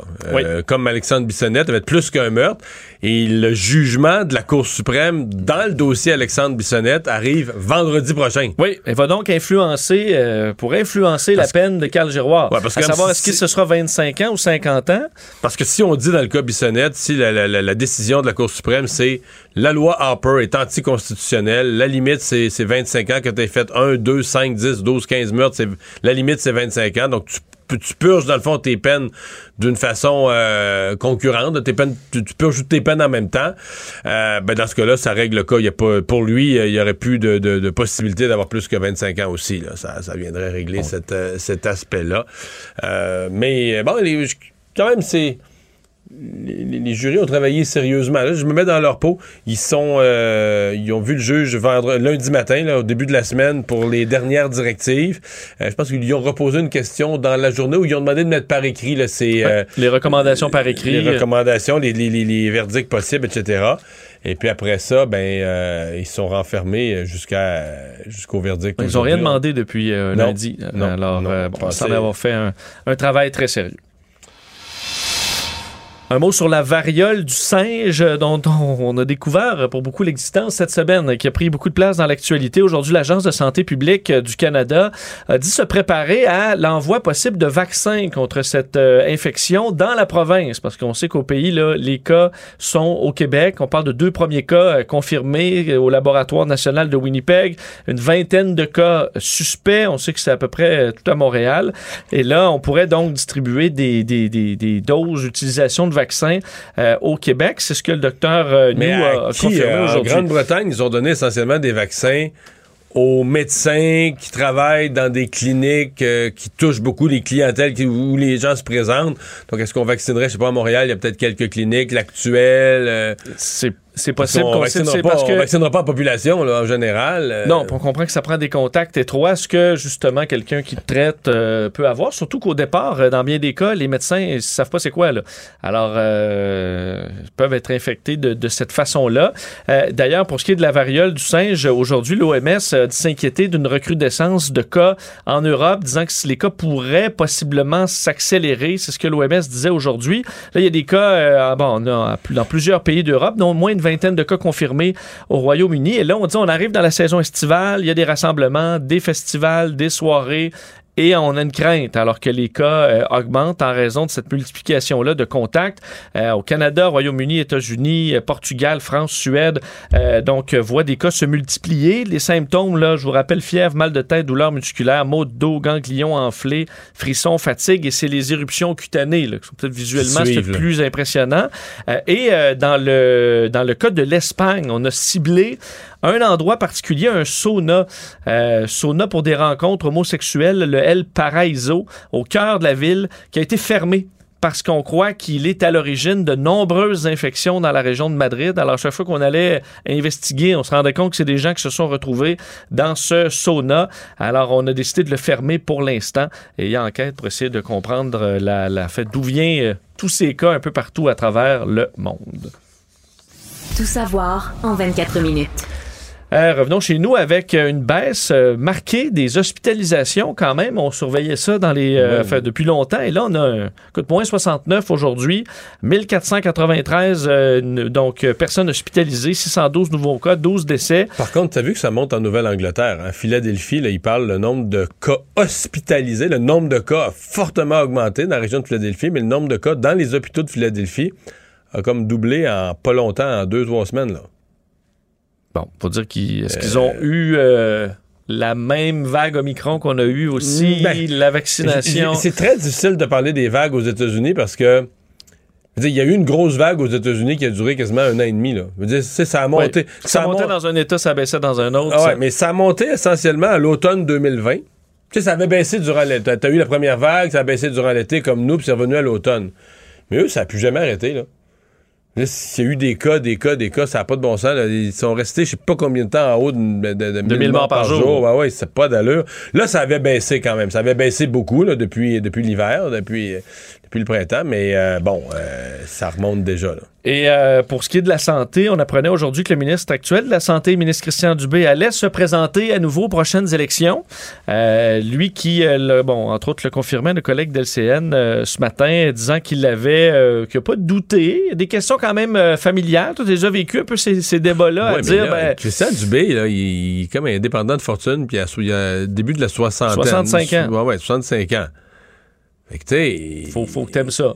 Ouais. Puis là, ministre de la Santé, euh, t'as vu-tu ce job-là, toi? C'est le pire job au Québec. T'as rien de pire qu'être ministre de la Santé. en même temps, c'est peut-être l'endroit où tu peux le plus Influencer. influ- Tu sais qu'il y a des choses à faire. Tu peux être Je utile. pense, je pense que c'est plus le fun d'être ministre des Finances ou de l'économie que de la santé, là. Ouais. Euh, fait que, non, non, euh, il y a, moi, je suis convaincu qu'il y a réfléchi. Puis là, il reste quand tu as 65 ans, tu dis, tu sais jamais, est-ce que ta propre, au-delà du ministère de la Santé, là, ta propre santé, lui, il a l'air vraiment une personne avec un- une bonne santé, euh, je pense qu'il y a un équilibre de vie, il, fait, il fait du sport, tout ça, mais c'est quand même, les années passent. Dis-moi, mettons qu'il veut voyager, euh, tu sais, t'as, eu une rajoutes belle... 4 ans, là, il se retrouve à presque 70 Ouais, ans. tu, rajoutes, tu rajoutes 4 ans, mais tu rajoutes sur le plan de ta santé, mon avis, physique et psychologique. Là, tu rajoutes deux- deux ans par année, Ouais, compte deux ans par année. Fait que tu sais, que tout le monde voit ça comme un automatisme, là, mais c'est pas vrai. là. Sur le plan humain, puis il y a une conjointe, puis une vie, puis des enfants. Fait que c'est sûr que la discussion est venue. Mais en même temps, il, il est proche, proche, proche de François. Écoute, avec la pandémie, ils étaient déjà deux amis, là, mais avec la pandémie, il est proche de François Legault, en symbiose avec François Legault. On comprend que François Legault, il pousse pas pour qu'il s'en aille. Eh boy, François, quand, il a, quand il a confirmé à François Legault qu'il revenait, en poli- qu'il revenait euh, pour un autre mandat, Legault devait être vraiment soulagé. Euh, D'ailleurs, je vous fais entendre un extrait de Christian Dubé qui explique entre autres ça, la discussion avec ses proches sur euh, la décision qui est à prendre. J'ai eu ces bonnes discussions-là avec ma famille qui, qui m'appuie depuis, euh, particulièrement depuis deux ans. Je voulais être certain que tout le monde était conscient de la hauteur de la montagne. Euh, J'ai j'ai cet appui-là. Et euh, maintenant, euh, avec depuis qu'on a déposé le plan santé, j'ai senti beaucoup d'encouragement des Québécois qu'il fallait continuer, puis de, de mettre en place ce qu'on a, ce qu'on a commencé à faire.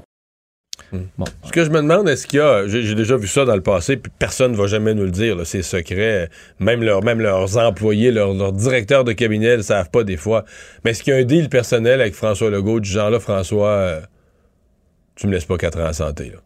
Genre, tu sais, Ah, je- je j'essaie de, mettons, mi-mandat, je, je reviens, je donne un coup de collier, si on est réélu, parce qu'il faut d'abord gagner l'élection, si on est réélu, ok, je repogne la santé, j'essaie de compléter ma réforme, mais à mi-mandat, là, Tu m'en vas où? là? C'est Ben- où qui est, qui est, mettons, confortable, à part le ministère du Ben, les Tourisme? ministères, là? le fun, là, tu sais, c'est des ministères économiques, là, je veux dire, tu sais, tu- mettons, lui, là, il a passé sa vie dans le monde des affaires. Fait que tu racontes des gens en affaires, il arrête pas de te présenter des projets. De temps en temps, tu sais, des dossiers plus difficiles dans une entreprise, il est sur le bord de la faillite, une entreprise qui menace de quitter, tu un autre pays, il essaie de négocier, si on vous donnait telle aide, mais...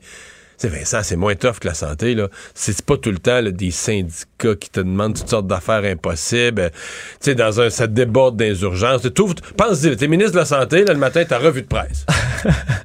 Huit hôpitaux que ça déborde à l'urgence, un mort d'une maladie. C'est- C'est toutes des nouvelles épouvantables. Là, il y a un monsieur qui est mort, il y a si un transport à l'hôpital qui n'a pas bien été. Il y a un médicament qu'on refuse ici, qu'on donne en Ben, Ontario. qu'on donne ailleurs. Ah, c'est- c'est- ça arrête jamais, là. Ça arrête jamais, jamais, jamais, jamais, jamais, là. Toutes sortes d'affaires épouvantables. Tu joues toujours avec la mort, là. Oui. Tu sais, t'es Ouais, ministre, puis là, ça- toujours de l'autre bord, ça dit J'avais des morts sans conscience parce que là.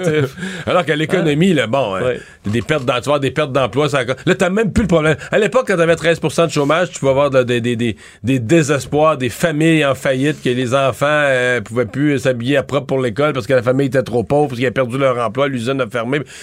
Allez, mais là, maintenant, le ministre de l'Économie, c'est. le- Fait que, tu ministre de, de, mettons, des ressources naturelles, de l'énergie au Québec, t'as Hydro-Québec, on a plein de richesses, des mines, des belles ressources. Bon, faut que tu fasses attention à l'environnement. puis T'as des, t'as des enjeux partout. C'est difficile, la politique. Mais il n'y a rien, rien de comparable à la santé. Puis c'est la moitié du budget du gouvernement. C'est gros, c'est ingérable. T'as toutes sortes de fonctionnaires qui veulent pas te dire, là, qui ont juste dans la tête de pas te dire la vérité. Des hauts fonctionnaires qui disent, bon, là, tabarouette, moi, ça va mal dans mon département, faudrait pas que le ministre, S'en rende compte. que le ministre s'en rende compte. fait qu'ils se fendent la face pour que tu saches pas exactement ce qui se passe. Alors que toi, faut que tu saches ce qui se passe si tu veux l'arranger, si tu veux le corriger, là. Ben, tu nous de- donnes le goût. Moi, Tu nous là, donnes le goût. ça, sincèrement, là, demain matin, tu me dis, Mario, là, tu passes même pas par une élection, rien. Tu retournes en politique d'un ministre de la Santé, puis je veux pas. Aucun intérêt. Je veux dire, c'est. C'est, c'est- c'est même plus la politique de dire c'est un ministère tu monde. En fait, peut-être qu'un jour, il faudra qu'on se questionne est-ce qu'il faut éclater tout ça puis avoir mais, trois ministres, là, tu sais. euh, tu sais, un vraiment ministre juste du réseau hospitalier ou séparer la, la bébête un peu. 50 de- le- Enlève la dette, là, parce que là, tu as paiement d'intérêt sur la dette. là, enlève ça, là. Puis Prends les, ce qu'on appelle les dépenses du gouvernement, les dépenses de programme, les dépenses, vraiment les vraies dépenses, pas l'intérêt sur la dette, c'est la moitié.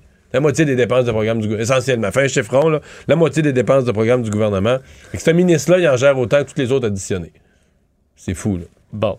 Puis en Alors. plus, il gère ce qu'il y a de plus sensible. Il joue avec la mort, euh, la maladie, la difficulté, la souffrance.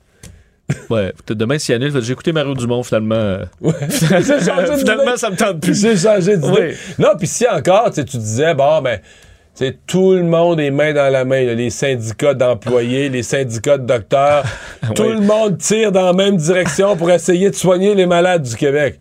Hey, c'est tout le contraire, là, des guerres de pouvoir, chacun tire la couverte sur son bord, la couverte est déchirée de 56 places. tout le monde a besoin de plus d'argent, il n'a jamais assez. Oui, puis si t'en donnes, ils sont pas contents.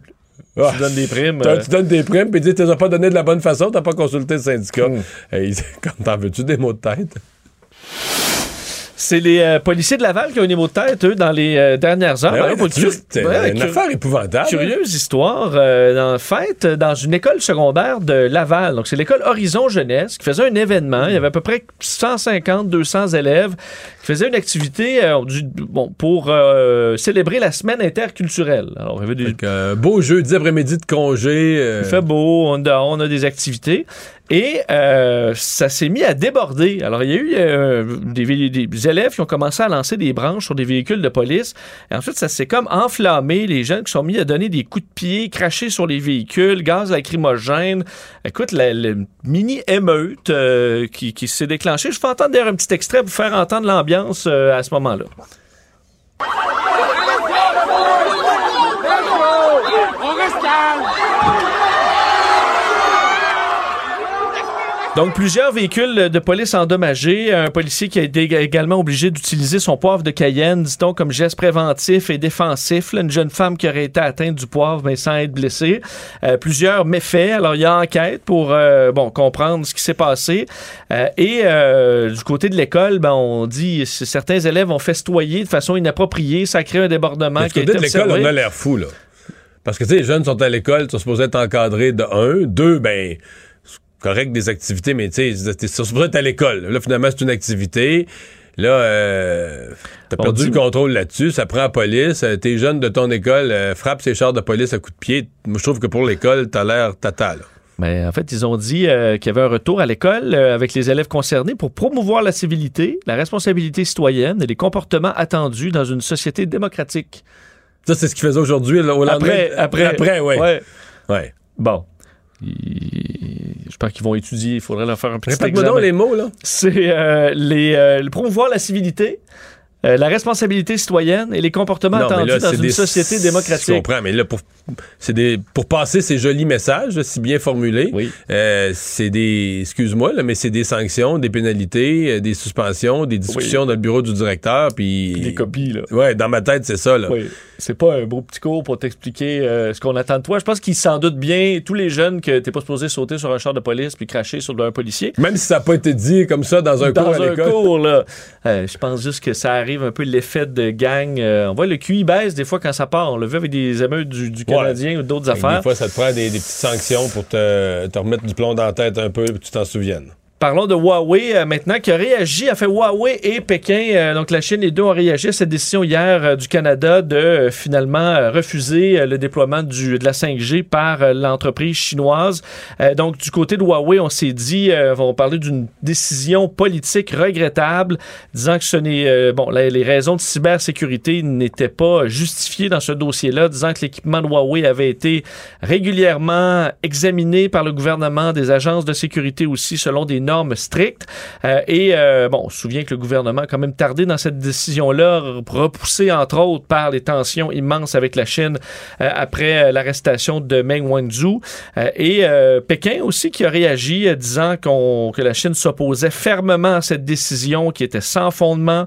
Un porte-parole donc de la diplomatie chinoise qui parlait que le pays allait prendre toutes les mesures nécessaires pour défendre les entreprises chinoises, mais sans nommer ces mesures. Alors, euh, on saura peut-être plus pense que dans ça les serait, prochains ça serait jours. étonnant qu'il n'y ait, pas des, euh, y ait pas des représailles contre le Canada. Donc, étonnant. on le saura, on le saura sous peu.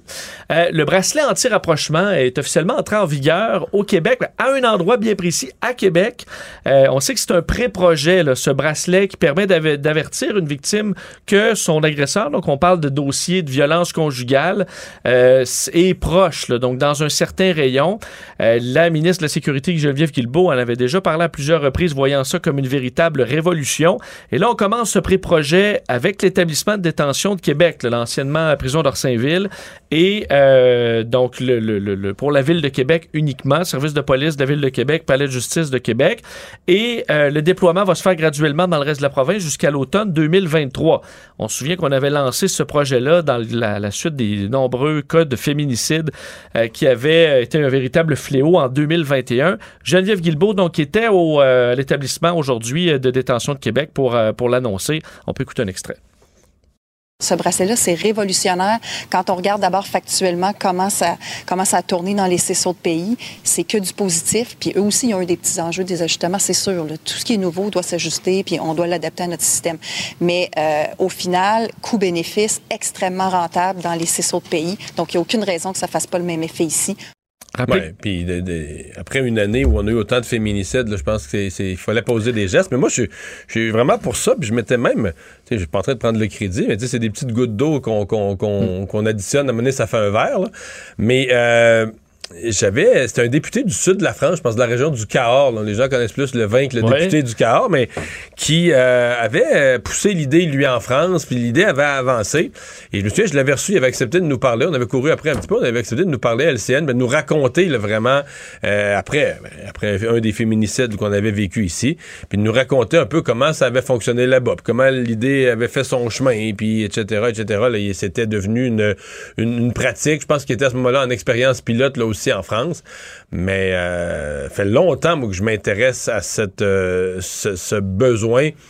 Parce que les juges donnent des directives. Ah, pas le droit de t'approcher en dedans de tant de kilomètres, là, mais là, à un moment donné, la femme est assassinée, puis tu dis, ah ben, il n'y avait même pas le droit, il avait pas le droit de a pas le droit s'approcher. de, de s'approcher. Ouais. Non, il y en a qui, écoute, qui retournent et retournent très souvent. Et là, quand même, je trouve le système est, quand- est assez brillant parce qu'il y a une zone de préalerte. Euh, D'ailleurs, il faut que la victime soit, euh, soit consentante d'avoir cet appareil-là. Elle, c'est sur son téléphone. Euh, L'autre, c'est à la cheville. Et euh, surveillé 24 heures sur 24 par une compagnie privée. Et lorsqu'il entre dans une certaine zone de préalerte, on l'appelle. On appelle le monsieur, là, tu es dans une zone de préalerte, il faudrait que tu ressortes de là parce que sinon, on va enclencher d'autres procédures. Et si la personne, donc, continue, répond pas ou répond continue. pas ou entre dans la zone d'alerte, ben là, les policiers sont envoyés automatiquement. Alors, c'est le, le principe qui sera, qui sera testé. Parlons du euh, dossier ukrainien maintenant. En fait, ben, des conséquences de tout ça pour la Finlande. Euh, on sait qu'il a officiellement appliqué pour euh, s'inclure dans donc l'OTAN. La livraison de gaz naturel russe sera suspendue à compter de demain matin. C'est ce que euh, a confirmé à la fois le groupe public fin- finlandais là, énergétique et le géant russe Gazprom. Ce qu'on dit chez Gazprom, c'est qu'on n'a pas reçu les paiements en roubles, ce qui était euh, demandé et qui a été refusé euh, par, par les pays européens jusqu'à maintenant. Il faut dire le gaz représente en Finlande 8% uniquement de l'énergie consommée, mais ce 8 %-là... Il vient presque tout de la Russie. Là. presque uniquement de la Russie. Mais on dit chez les Finlandais qu'on avait qu'on se prépare soigneusement à cette situation-là. On a fait des ententes d'ailleurs avec l'Estonie pour un terminal de regazéification du gaz naturel liquéfié, euh, euh, donc un terminal flottant qui pourra aller euh, compenser pour cette perte-là. On sait que la Pologne, la Bulgarie s'était déjà fait couper le gaz par la Russie. Alors, c'est une décision qui a été confirmée aujourd'hui. Et je termine, Mario, avec quand même un incident gê- gênant pour les Secret Service, la sécurité de Joe Biden. Deux agents des Secret Service qui, étaient dans l'équipe pour préparer l'arrivée de Joe Biden en Asie euh, ont été impliqués dans une bagarre, enfin, une bagarre avec un chauffeur de taxi après une tournée des bars à Séoul. Bravo. Tu sais, ouais, bravo certains. Il y a eu plainte, enquête policière à Séoul, pas d'accusation. Mais euh, on a remis les deux dans un avion, puis euh, vous retournez, euh, vous retournez Ah, à Washington. maison. Alors, tu sais, quand tu représentes l'équipe l'Advance Team, là, avant le président des des puis ils États-Unis. sont battus comme chauffeur de taxi. Ouais. Puis là, euh, ben, c'est ça. Je pense qu'ils vont peut-être rétrograder dans les prochaines Ouais. semaines. C'est pas les premiers incidents qui touchent les Secret Service à l'international. Chaque fois, c'est assez gênant. Là. T'es supposé. Non, je pense plus qu'ils vont s'occuper de la sécurité du président. Ils vont peut-être tomber vont un trouver- petit euh, député local. là. Ouais, c'est Ouais. ça. Résumer l'actualité en 24 minutes, c'est mission accomplie.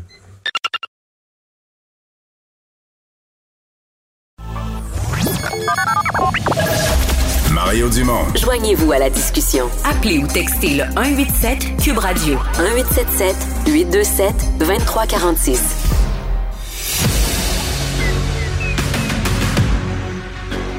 Emmanuel Latraverse. J'ai pas de problème philosophique avec ça. Mario Dumont. Est-ce que je peux me permettre une autre réflexion? La rencontre. Ça passe comme une lettre à la poste. Et il se retrouve à enfoncer des portes ouvertes. Là. La rencontre Latraverse Dumont. Et on rejoint Emmanuel Latraverse. Bonjour Emmanuel. Bonjour. Bonjour. Euh, on apprenait ce matin que Christian Dubé, le ministre de la Santé, se représentait aux prochaines élections. Puis tantôt, euh, euh, Emmanuel, on jasait avec Mario qui me donnait, selon lui, sa, la nomenclature des tâches là, et des difficultés d'être ministre de la Santé. Euh, J'espère que Christian Dubé écoutait pas ça, parce que ça y a assurément pas donné le goût. Donc, j'ai pas, fait de- j'ai pas fait de recrutement politique avec ma description de comment C'est- de la merde d'être ministre de la Santé. Il faut vouloir quand même. Là. Ce qui est intéressant, c'est qu'il il admet qu'il y a pensé, tu sais, parce qu'il a comme entretenu un, doute pendant un certain temps. Euh, on le comprend, là, la difficulté de la tâche, euh, l'immensité de ce qu'ils ont eu à accomplir depuis deux ans. Mais ce qui est intéressant, c'est qu'il raconte qu'une des, choses qui faisait hésiter, qu'il voulait voir comment sa réforme serait accueillie. Son plan de réforme ou de restructuration ou de refonte, ou appelez ça comme euh, il voulait voir comment ça serait accueilli. En se disant, ben, est-ce que le monde sur le terrain va vouloir embarquer ou pas?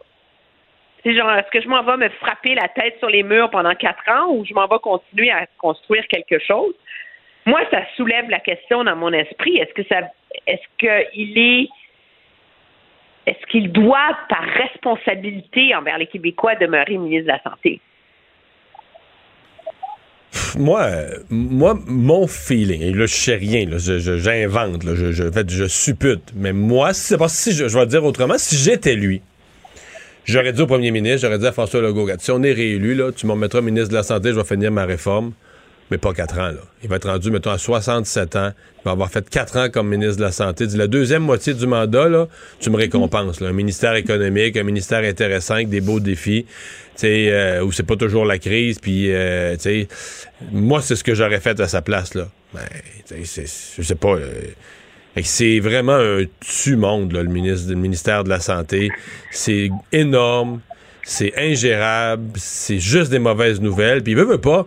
Sais, on l'oublie, là, mais les autres ministres disent Ah, c'est toujours dur la politique. C'est vrai que c'est difficile. T'es ministre des Affaires municipales, les maires chialent, t'es ministre de l'économie, des pertes d'emploi. Mais personne qui joue avec la mort tout le temps, là. Une erreur, un ci, un ça, euh, un changement dans la façon d'organiser les services ambulanciers. L'ambulance arrive 10 minutes en retard, bon, il y a un décès. Il n'y a pas d'autres ministres qui jouent tout le temps. Dans ta revue de presse, là, sous ta responsabilité, il y a des morts. Là. Tu sais, il faut pas le. C'est humainement, là. T'as jamais de carapace totale à ça. là. Tu sais, Il n'y a pas d'autres ministres. qui- Donc, c'est euh, ministre de la Santé. Non, puis Herbert, euh, juste regarde comment on a jugé et débattu de la gestion de la pandémie. C'est quand tu es ministre de la Santé puis c'est toi qui décides c'est quoi qu'on fait et quand et comment, mais c'est toi qui emporte la responsabilité. Mais moi, j'ai une bonne idée en deuxième partie de mandat. Oui, vas-y. Mettons là, qui met ça sur les rails puis que ça commence à bien aller puis que là, tu peux passer les rênes. M. Legault devrait l'envoyer à l'éducation. Aller faire le ménage. ouais. Ouais. Non, mais c'est le ministère où, je veux dire, tout le monde qui est passé là dit, ben, c'est quasiment, il faudrait raser le, le ministère puis le reconstruire tellement que c'est un foutoir total. Malgré tous ces efforts, je pense que Jean-François Roberge n'aura pas eu un passage euh, extraordinaire euh, là. Il y a des réformes importantes qui s'en viennent. Il y, a un, il y a un débat qui monte en sauce avec les années auxquelles, moi, je pense que la classe politique ne pourra pas éviter autour du financement des écoles privées. Moi, j'enverrais monsieur, euh, j'enverrais le meilleur gestionnaire de transformation à l'éducation? Peut-être. Mais, euh, mais euh, c'est un autre. Peut-être qu'il va vouloir quelque chose de plus relax pour finir sa carrière euh, politique. Mais, Peut-être. mais quand même, euh, le- le- le- la candidature là, confirmée de Christian Dubé, je trouve que c'est une occasion quand même de parler euh, de, de l'importance pour chacun des partis là, de, de- d'être sérieux dans le domaine de la santé. Euh, bon, le recrutement, ils font ce qu'ils peuvent, là, mais je pense qu'ils doivent recruter une ou des personnes, là, une, euh, une ou des personnes capables de... santé, là. Oui, oui, mais c'est ça, qui sont capables de faire les débats. Il va y avoir des débats sur la santé et un programme. Moi, je continue, c'est un sujet dont j'ai déjà parlé, je continue à penser. Oui. Il y a Éric Duhem, qui a un programme vraiment hors des sentiers battus, mais beaucoup plus précis et détaillé. Là. Mais moi, je pense qu'il y a des partis que présentement, s'il y avait. Mettons que tu faisais. euh, mettons que je faisais dans mon émission LCN un débat d'une heure sur la santé. Je pense qu'il y a certains partis que ce serait mince. Là, et ça serait, euh, tu serais pas capable de camoufler que c'est mince. Qu'est-ce que tu. Ce serait juste de la critique, là. Mais c'est ça, qu'est-ce que tu fais de différent, là? OK, tu chioles, ça déborde dans les urgences, mais c'est quoi ton plan global, différent, original, solide, applicable pour la santé? Moi, je, je, je, je le vois pas encore. là. Il reste du temps, mais chez certains des partis d'opposition, je trouve ça mince, mince, mince, Mais mince. moi, je sais que Dominique Anglade, il, en- il travaille sur un plan. J'ai entendu ça but, aussi. C'est de le dévoiler avant comme l'été, là, tu sais, pour qu'on puisse faire du millage là-dessus, là. Alors, il y a sa charte des régions, il y aurait, tu sais, comme ça, tu. Je pense que c'est essentiel, là. On sait qu'ils vont tous faire campagne tout l'été. Tu peux pas les envoyer, envoyer tes troupes les mains vides, là Ouais. quand une élection est au mois euh, de septembre. Euh, je lui souhaite fortement de pas se casser les dents et d'avoir à reculer et d'être empêtré dans l'héritage de Barrette de je sais pas quoi, comme on a vu avec euh, le dossier de la langue. Là. Parce que là, il n'y a plus de retour après. J'ai l'impression que pour François Legault, il, il a eu une meilleure nuit de sommeil une fois que Christian Dubé lui a confirmé qu'il revenait qu'avant. Ah, c'est sûr. D'un, c'est le meilleur ministre de son gouvernement. Il se met pas dans le trouble, tu sais, contrairement à son ami Fitzgibbon, tu sais, qui supposé être un génie de la finance, puis blabla. euh, ben, il arrête pas de se mettre les pieds dans les plats, de causer des controverses. Christian Dubé, là, c'est comme s'il donne les clés du char, puis il opère, là. Donc ça, pour un premier ministre, c'est rassurant. C'est, euh, c'est comme t'as un pilier sur lequel t'accoter, là. Euh, moi, je pense que c'est, essentiel d'avoir ça. C'est un peu comme si M. Dubé est à François Legault, ce que Christophe Freeland est à Justin Ouais. Trudeau. Là. Mais s'il perd, euh, on parlait euh, tout à l'heure, mettons, à mi-mandat, là, que Christian Dubé, on, le libère là, de, la, de la tâche herculéenne de ministre de la Santé. Tu mets qui? Hmm, Ben, Moi, je pense que c'est, c'est sûr que faut voir. euh, c'est pas, c'est pas un gouvernement qui a généré beaucoup de stars comme ministre. Euh, Il y a eu des ministres extrêmement faibles, mais il n'y a pas eu. euh, puis il y a des ministres pour qui l'apprentissage. a Ben, je te dirais, j'en, vois, vois une, moi, Sonia Lebel. Dis- Disciplinée, travaillante, euh, euh, pas de show business. Parce qu'à la santé, faut pas tu promettes, mais pas que tu promettes des miracles. là. Tu fais ce que tu peux. Tu sais, si ça déborde pas des urgences, t'es déjà bien content. La promets pas. Tu sais, faut tu euh, disciplinée, travaillante, à l'écoute, connaît les négociations, connaît les organisations syndicales.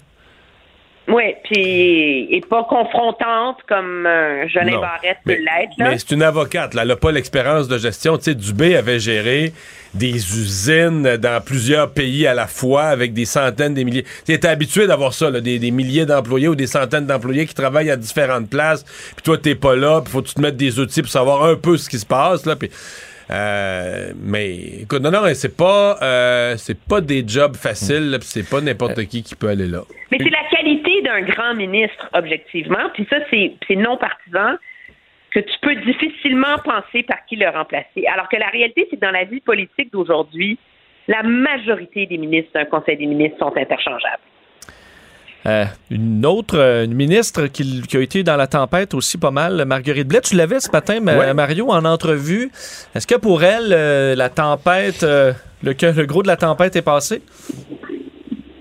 Mario? Euh, ben, moi, je pense que oui. Je pense que oui. Je pense qu'ils sont, je pense qu'ils sont sincèrement soulagés sais, que le rapport de la coroner, ça soit derrière eux, que ce soit passé. Je je trouve quand même euh, que Marguerite Blais, euh, dans l'épisode, surtout depuis qu'elle est revenue de son congé de maladie, je trouve quand même qu'elle a un certain côté lapin energizer. C'est-à-dire que tu comprends, là, elle est passée là, dans, dans tempête. Tu sais, euh, on comprend que le- la carrosserie, le lapin energizer, là, il manque du poil, il y a des bosses, il y a des trous. Mais tu sais, elle continue, à- tu sais, elle vient en entrevue, puis elle répond aux questions négatives, mais vite, elle retombe. Non, faut améliorer nos aînés, faut faire ceci. faut- Puis son plan, il est quand même bon. Là, on va mettre des, on va mettre des dentistes, des affaires concrètes, audacieuses. Puis, fait que tu sais, elle- moi, je trouve qu'elle sort. euh, je sais pas qu'elle sort pas à mocher, mais je trouve qu'elle sort debout. Mettons que mettons qu'il arrive pas d'autres affaires, puis elle quitte la politique demain. Elle sort debout, puis il y a quand même une bonne. Les gens, mettons, les gens qui l'aiment pas, l'aiment pas. Mais les gens qui l'aiment vont quand même garder le souvenir que elle a vraiment essayé, puis elle a voulu, puis elle a fait bouger, changer des choses. là. C'est- Je sais pas de faire croire que c'est parfait avec tout ce qui est arrivé, mais ça aurait pu être bien pire pour son image puis pour elle. Mais moi, je vais te dire, elle, pourrait faire jouer la chanson de Jerry Boulette, toujours sais. Ouais, ouais. Puis je suis celui qui regarde en avant. Là, continue à regarder en Oui, avant, puis il faut faire, moi, puis il faut ceci, puis. C'est l'impression, ça m'a marqué quand je l'ai vu en entrevue avec toi aujourd'hui. C'est, premièrement, ça fait deux ans qu'elle se fait accuser d'être, d'avoir menti, d'avoir mal fait sa job, qu'elle devrait démissionner. Tu sais, elle, en a eu sur le dos. Puis finalement, la coroner, dans son analyse des faits, dit, elle a une part de responsabilité, mais dans les faits, elle- c'est vrai ce qu'elle racontait. C'est vrai que c'est vrai que la PDG du, du CIUS leur a fait croire que c'était sous contrôle. Tu sais, ils auraient. Alors, fi- finalement, le narratif qu'elle s'était bâti pour se défendre, il tient toujours. Puis là, au lieu de, de, de se- de- de s'enliser sur les critiques, elle les prend à bras le corps. Tu sais, il faut le faire. Elle dit, elle raison, la, la, la, la coroner, de dire que tout le monde s'écrivait des notes, puis des papiers, puis des mémos, puis personne ne faisait rien. Donc, elle, elle, elle assume ces critiques-là. Et ça, c'est assez rare, je te dirais, en politique, qu'on voit un politicien. C'est la fois, moi, où je l'ai entendu le, avec le plus de sérénité parler de ce dossier-là. Et ça, euh, ça, je trouve ça courageux. Puis je trouve que je j'ose espérer que la personne qui la remplacera dans ce poste-là aura la même passion pour ce dossier-là, mais aura plus de levier et plus de pouvoir pour pas qu'on remette une ministre dans la position où elle était. Ouais, plus, plus de pouvoir, là. ça c'est certain. D'être un ministre délégué, que tu es responsable, mais t'es pas totalement responsable, euh, t'as pas les budgets.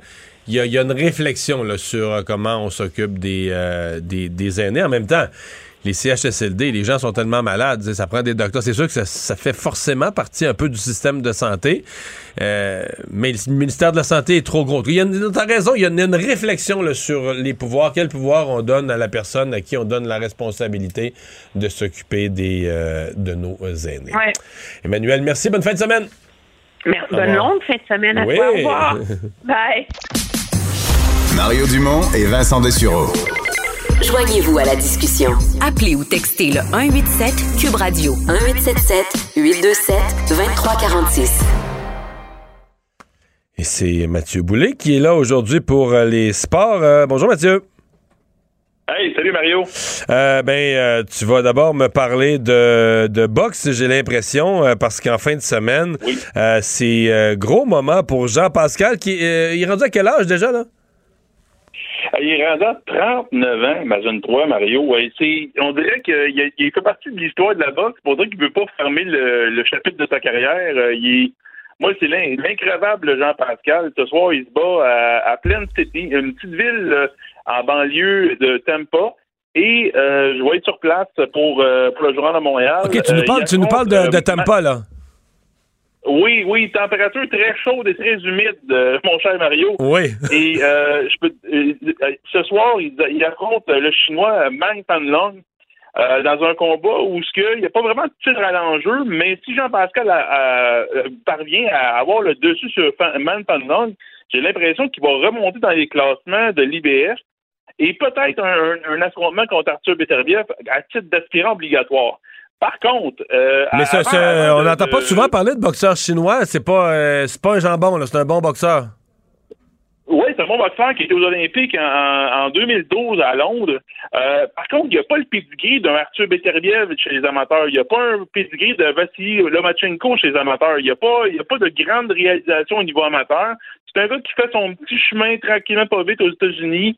Il est en quête de crédibilité, de notoriété avec, euh, avec, avec un combat contre Jean-Pascal. Lui, l'objectif, c'est vraiment battre Jean-Pascal de façon claire, nette et précise afin de gagner de la, de la notoriété euh, aux, aux États-Unis, mais aussi dans son pays. Parce que faut que tu comprennes que ce combat-là est diffusé en Chine. Euh, je ne sais pas comment que les promoteurs ont fait pour réaliser, pour réaliser ce coup, ce coup de ce tour de force-là, mais là, ce combat-là est diffusé en Chine. Mais y est-tu, euh, diffusé, diffusé ici? Oui, euh, il est, il est diffusé ici sur le site proboxtv.com, mais aussi ce site, le, le- le même streaming est diffusé également en Chine. Le pari des promoteurs, Mario, c'est de miser sur Man Panlong puis d'ouvrir le marché chinois. Admettons que ce soir, là, je sais pas moi, il y a 100 000, 200 000 personnes en Chine qui achètent le combat. Ben, ça fait des revenus très intéressants pour les promoteurs. Et je crois qu'ils veulent vraiment miser sur la popularité de Man Panlong en Chine pour ouvrir, ouvrir des- un nouveau marché. Mettons Mais que, là, mettons que là, je veux gager. Ouais, mettons que je m'en vais à Vegas gager sur le combat. C'est qui le favori? Ah, Panlong. Ah ouais, ok. 3 contre 1. Fait que Mario, Mario OK, donc Jean-Pascal n'est pas le favori. Jean-Pascal n'est pas le favori ce soir. là. Non, pas du tout. Il n'y a personne qui le voit. Ben lui, il a eu, il a eu son histoire de dopage l'année passée. Il a perdu quelques plumes là, Jean-Pascal. Comment ça a fini, ça? là, comment, comment ça a fini, cette histoire-là? Ben, l'histoire de dopage, il, était, euh, il, a, il a essayé de prouver ça. Il a, il a été suspendu. Il a perdu sa ceinture de l'EBA de champion du monde. Euh, il a été pénalisé pendant six mois de temps. Là, pour ce combat-là, très, très serré au niveau des tests antidopage. Il a été testé plusieurs fois pendant son camp d'entraînement. Puis, il y avait une clause contractuelle dans son contrat. Il y avait une clause contractuelle qui disait que s'il se faisait prendre, ben, le combat est annulé, puis il perdait sa bourse, puis il, perdait, il y avait encore des, des conséquences. Je comprends. Cette fois-ci, Jean-Pascal démontre, a démontré patte blanche. Donc là, euh, j'ai l'impression que Jean, il veut essayer de montrer à tout le monde, regardez, je suis un boxeur propre. Mais moi, j'ai j'ai encore là, comme un peu beaucoup de gens, on a des doutes sur le dernier combat qui est annulé à raison du dopage. On ne sait pas comment ça s'est fait, comment ça s'est réalisé, mais il y avait des gens dans l'entourage de Jean-Pascal qui étaient des gens pas nécessairement fiables. Euh, puis là, cette fois-ci, il a fait maison nette dans son équipe, dans son équipe. Il y a un nouvel entraîneur avec Orlando Poilard, euh, d'autres préparateurs physiques. Alors, euh, Jean-Pascal, euh, je pense qu'il y a des choses à prouver dans ce combat-là comme Man Long. Vraiment beaucoup. Toi, tu penses-tu qu'il va gagner? C'est quoi? j'ai appris une chose en 10 ans de, de couverture dans les sports de combat, ne jamais parier contre Jean Pascal. jamais parier contre lui. Ouais. Parce que parce qu'il y a tout le temps, euh, sais-tu quoi? À soir, j'ai l'impression que ça va être un combat où ce que Jean Pascal, il va trouver tous les trucs du métier. Il va, il va essayer d'amener Man Fanlong à l'école. Euh, admettons qu'il est dans, le pétrin, il se fait ébranler, ben, il colle un peu plus, euh, il trouve une manière. Puis je pense qu'il va y avoir beaucoup de, de rounds qu'on va se dire, hey, à qui, à qui qu'on le donne? Puis là, les juges vont départager de leur côté, mais on va être comme, comme observateur, on on sait pas de quel bord que ça va aller. Donc, euh, j'ai- l'impression que Jean-Pascal va nous sortir un lapin de son chapeau ce soir. Un peut-être un knockout, je ne sais pas. Euh, peut-être une décision unanime, je ne sais pas. Mais moi, je m'attends à un show très divertissant. Qui a la plus grosse force on de, qui a s'ennuiera la pas, plus là. grosse force de frappe entre les deux? Jean-Pascal. OK. Jean-Pascal, par contre, Men, Men Fan Long est très, très bon techniquement. Il a un bon jab, euh, il exécute bien, euh, il est bien calculé dans ses coups, il, il, gère bien la distance avec son adversaire. Euh, J'ai l'impression que ça va être ça va être un très bon combat. Le- on dit tout le temps les styles font les combats. Ben c'est exactement ça que ce soir on va avoir à Plain City en Floride. Ben, cette ville-là que j'ai jamais, dont j'ai jamais entendu trop trop le nom, quoique je connais un peu la région de Tampa, euh, c'est-tu euh, non mais c'est-tu une place où il y a souvent de la boxe reconnue dans le monde de la boxe ou c'est un combat qui est non qui tirait pas l'attention à Vegas, qui tirait pas l'attention ailleurs, puis qui se ramasse là par défaut? Mais je te dirais que qu'est-ce qu'on me dit, moi, quand je suis arrivé ici, ils m'ont dit Hey, si tu veux des bonnes fraises, va là. Là, j'étais comme Ah oui? En partant, on se fait dire que c'est une, une place de rêve pour les, les fraises. OK. Mais la, la Plain City, c'est une petite ville euh, parce qu'il y a un Montréalais euh, qui, a, qui, a, qui a décidé de lancer, euh, il, a, décidé de lancer une nouvelle idée. Euh, il, a, il bâti un genre de centre où ce que euh, ça ressemble beaucoup au Studio Meld pour ton pour te faire une référence, où ce que là, tu as 100-200 spectateurs maximum, tu as un ring, tu as les médias, euh, c'est tout. Puis là, tu as, un centre d'entraînement aussi à- dans le même complexe. Euh, une des, OK, donc des- c'est des- vraiment des fait. C'est fait pour faire de la diffusion. C'est pas un centre belle, il n'y a pas 10 000 places, 12 000 places. C'est fait pour faire de la diffusion. Eh, Exactement. Puis, euh, un moment donné, au Québec, on avait eu, il y a, il y avait, il y a eu des pourparlers un moment donné qu'on fasse la même chose. Ou qu'on on fasse ça euh, dans un studio vraiment très, très, très peu de spectateurs, euh, pour, juste pour la télévision, pour prendre les combats. Mais je te dirais, la boxe, étant la boxe, des, quand il manque de spectateurs, moi, je l'ai vécu pendant la pandémie. Il y a moins d'atmosphère. euh, je trouve qu'il manque un ingrédient. Parce que même les cris, les boxeurs, ils les entendent, le public, ça leur donner un- une énergie. euh, ça ne, ça ne, ça ne se calcule pas. Euh, moi, j'ai couvert des combats de championnat du monde, des combats de Canelo Alvarez à Las Vegas avec des 20 000 spectateurs. Il n'y a pas personne qui va me faire dire que de, de se battre quand il y a 32 personnes dans, dans la place, qu'il va avoir la même ambiance, puis on va, on va créer, quand qu'il une ambiance dans la, dans, la, dans la place, ça fait partie de la boxe, ça fait partie de la tradition de la boxe. Fait que les, les, les promoteurs qui veulent réinventer la roue là, avec, avec des combats de streaming, Ouais. je crois pas trop trop, Mario, pour le moment. Tu sais, on verra dans une couple d'années, mais pour le moment, j'y crois pas vraiment. D'accord, on va surveiller ça ce soir. Euh, un petit mot de hockey. Euh, J'ai vu le dernier match euh, Rangers, ben, en fait, le premier de la série, là, le dernier, de, dernier en liste, euh, Rangers euh, Caroline, euh, qui défaite vraiment crève-cœur pour les Rangers qui ont contrôlé, dominé le match, puis euh, oups, se font créer l'égalité à la fin, perdent en prolongation. Est-ce que leur morale a été euh, blessé au point de, de, de faiblir? Non, je penserais pas parce que les Rangers ont fait preuve de résilience dans, dans leur autre série auparavant. Moi, je pense que les, les, Rangers sont en, ils ont comme jaugé un peu l'eau, ils ont comme un peu, euh, ils sont en train de, de mal les Hurricanes. Les Hurricanes ont, c'est pas l'histoire d'un gars, c'est l'histoire d'une équipe. Puis, euh, je veux dire, le, le gardien Antti- Antti Ranta est en train d'écrire une belle histoire dans les séries éliminatoires. Ouais, il a fait quelques miracles, hein. c'est ça, exactement. Puis, on, on pensait pas qu'un Tirenta deviendrait euh, un monstre devant son filet là, pendant les séries éliminatoires. Puis, de l'autre côté, euh, euh, excuse-moi, j'essaie de, de- de- de le prononcer le mieux possible, mais lui, euh, bon comme mauvais, on ne le sait jamais. Là, pendant la série il était extraordinaire, mais dans les séries éliminatoires, il démontre certaines défaillances. Fait que si je suis des Rangers, je referme ma défensive, on laisse aller les jeunes on laisse aller la, Lafrenière, on laisse aller Capo Caco, on, laisse aller les jeunes à, l'attaque avec Chris Kreider bien supporté euh, comme vétéran.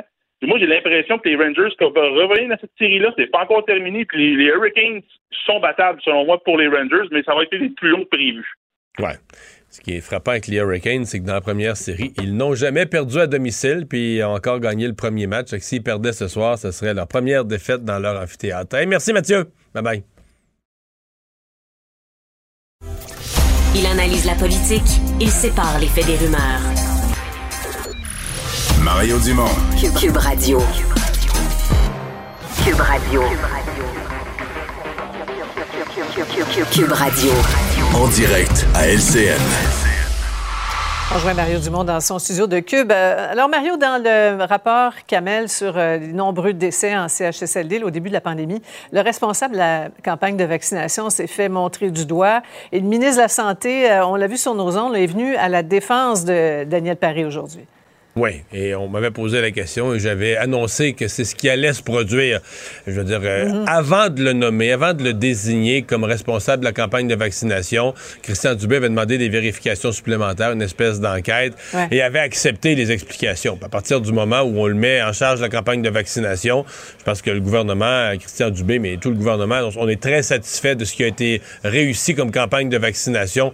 Donc j'étais convaincu qu'on allait, on vit avec, c'est pas parfait, on sait qu'il il sort pas bien là, ce qui s'est passé au manoir Liverpool. Bon, l'enquête a démontré qu'il Ouais. ne savait pas puis tout ça, mais moi j'avais pas de doute, c'est-à-dire que comme on dit en politique, tu vis avec. Une fois que tu as pris ta décision, puis tu as décidé que tu acceptes de, de le nommer dans un poste aussi important que la campagne de vaccination, euh, basé sur le rapport que tu as d'une enquête, tu ne changes plus d'idée après. J'étais convaincu que le gouvernement allait, Ouais. allait le défendre à ce point-là. Oui, c'est comme s'il avait un peu montré patte blanche, ni plus ni moins. Là. Cela dit, Christian Dubé a annoncé qu'il se représente. Voilà un homme que la pandémie n'a pas usé jusqu'à la corde, clairement. Ouais. Euh, ça- a dû soulager François Legault. Commençons par dire ça, parce que ça pue d'allure être ministre de la Santé. C'est un, travail humainement, là, quel que soit Mm. le parti. C'est devenu une job. Ouais. D'abord, quand tu enlèves les intérêts sur la dette, là, tu regardes les dépenses de programme du gouvernement, c'est essentiellement la moitié des dépenses du gouvernement. C'est un ministère Mhm. très dur, des guerres de pouvoir. Tu sais, Si tout le monde tirait... C'est déjà épouvantablement difficile. Si tout le monde tirait dans le même sens, ça serait moins pire. Mais les guerres de pouvoir, etc., euh, entre les fonctionnaires, les syndicats, les syndicats de docteurs, très, très difficile. Et euh, on dira ce qu'on voudra quand tu es ministre de l'économie. Bon, tu joues avec des emplois, des entreprises, ça peut, tout- tous les ministères peuvent être difficiles. Mais tu sais, à la santé, là, tu joues avec la maladie, tu joues avec la mort tout le temps. Tu ta revue Mhm. de presse le matin. Donc, c'est euh, épuisant, c'est vraiment là, un ministère. J'encourage personne à, à- personne qui veut ce ministère-là. J'encouragerai personne. Je veux pas décourager Christian Dubé, mais et, il y a quand même, il y a, il y a 65 ans, il a une belle réussite professionnelle dans le monde des affaires, il est indépendant de fortune. C'est ça. Les gens qui pensent que c'est un automatisme qui se représente, là, vous faites une erreur. là. C'est sûr Mhm. qu'il y a pensé Ouais. qu'il y a eu des discussions avec les membres de sa famille, Ben- mais bon, il est très proche de François Legault, avait promis ça à François Legault. Ils font la politique ensemble, mais il va donner un autre mandat. là. Mais d'autant plus euh, épuisant que cette pandémie, là, pendant deux ans, c'était des annonces de décès, de catastrophes tous les jours. là. Et en même temps, ça a révélé à quel point il y avait des problèmes dans, dans ce ministère-là. Cela dit, euh, M. Dubé se représente, mais on, voit sur le grand tableau des départs là, beaucoup, beaucoup de femmes, Mario. Est-ce que c'est symptomatique de quelque chose ou c'est un hasard pur? Difficile à répondre, mais on peut pas ne pas le noter. là. Je pense qu'il y a sept personnes qui ont annoncé Ouais. leur départ de la CAQ, puis il y a six femmes sur les sept. En fait, la, la seule Mhm. façon pour François Legault d'éviter que ça soulève de mauvaises questions, c'est de recruter autant de femmes. Il n'y a pas d'autre façon pour François Legault de, de- de répondre qu'en s'assurant de recruter autant de femmes. Aujourd'hui, évidemment, Mme Chassé qui annonce son départ, on le comprend. Là. Elle, on a tous le souvenir de ses premiers points de presse. Elle avait été nommée ministre de l'Environnement. Elle avait sur papier là, les, les compétences, les capacités, les diplômes, il n'y a aucun doute. Mais elle n'a jamais été à l'aise, ni en chambre, encore moins en point de presse avec les journalistes. Elle est toujours restée très, très nerveuse, très tendue.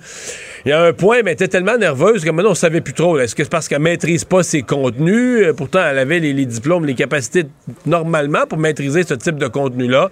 Est-ce que c'est une trop grande nervosité? Est-ce que c'est euh, vraiment un aspect là, de, la, de la politique, de la communication politique, où elle n'a jamais réussi à embarquer sur le bicycle et tenir en équilibre?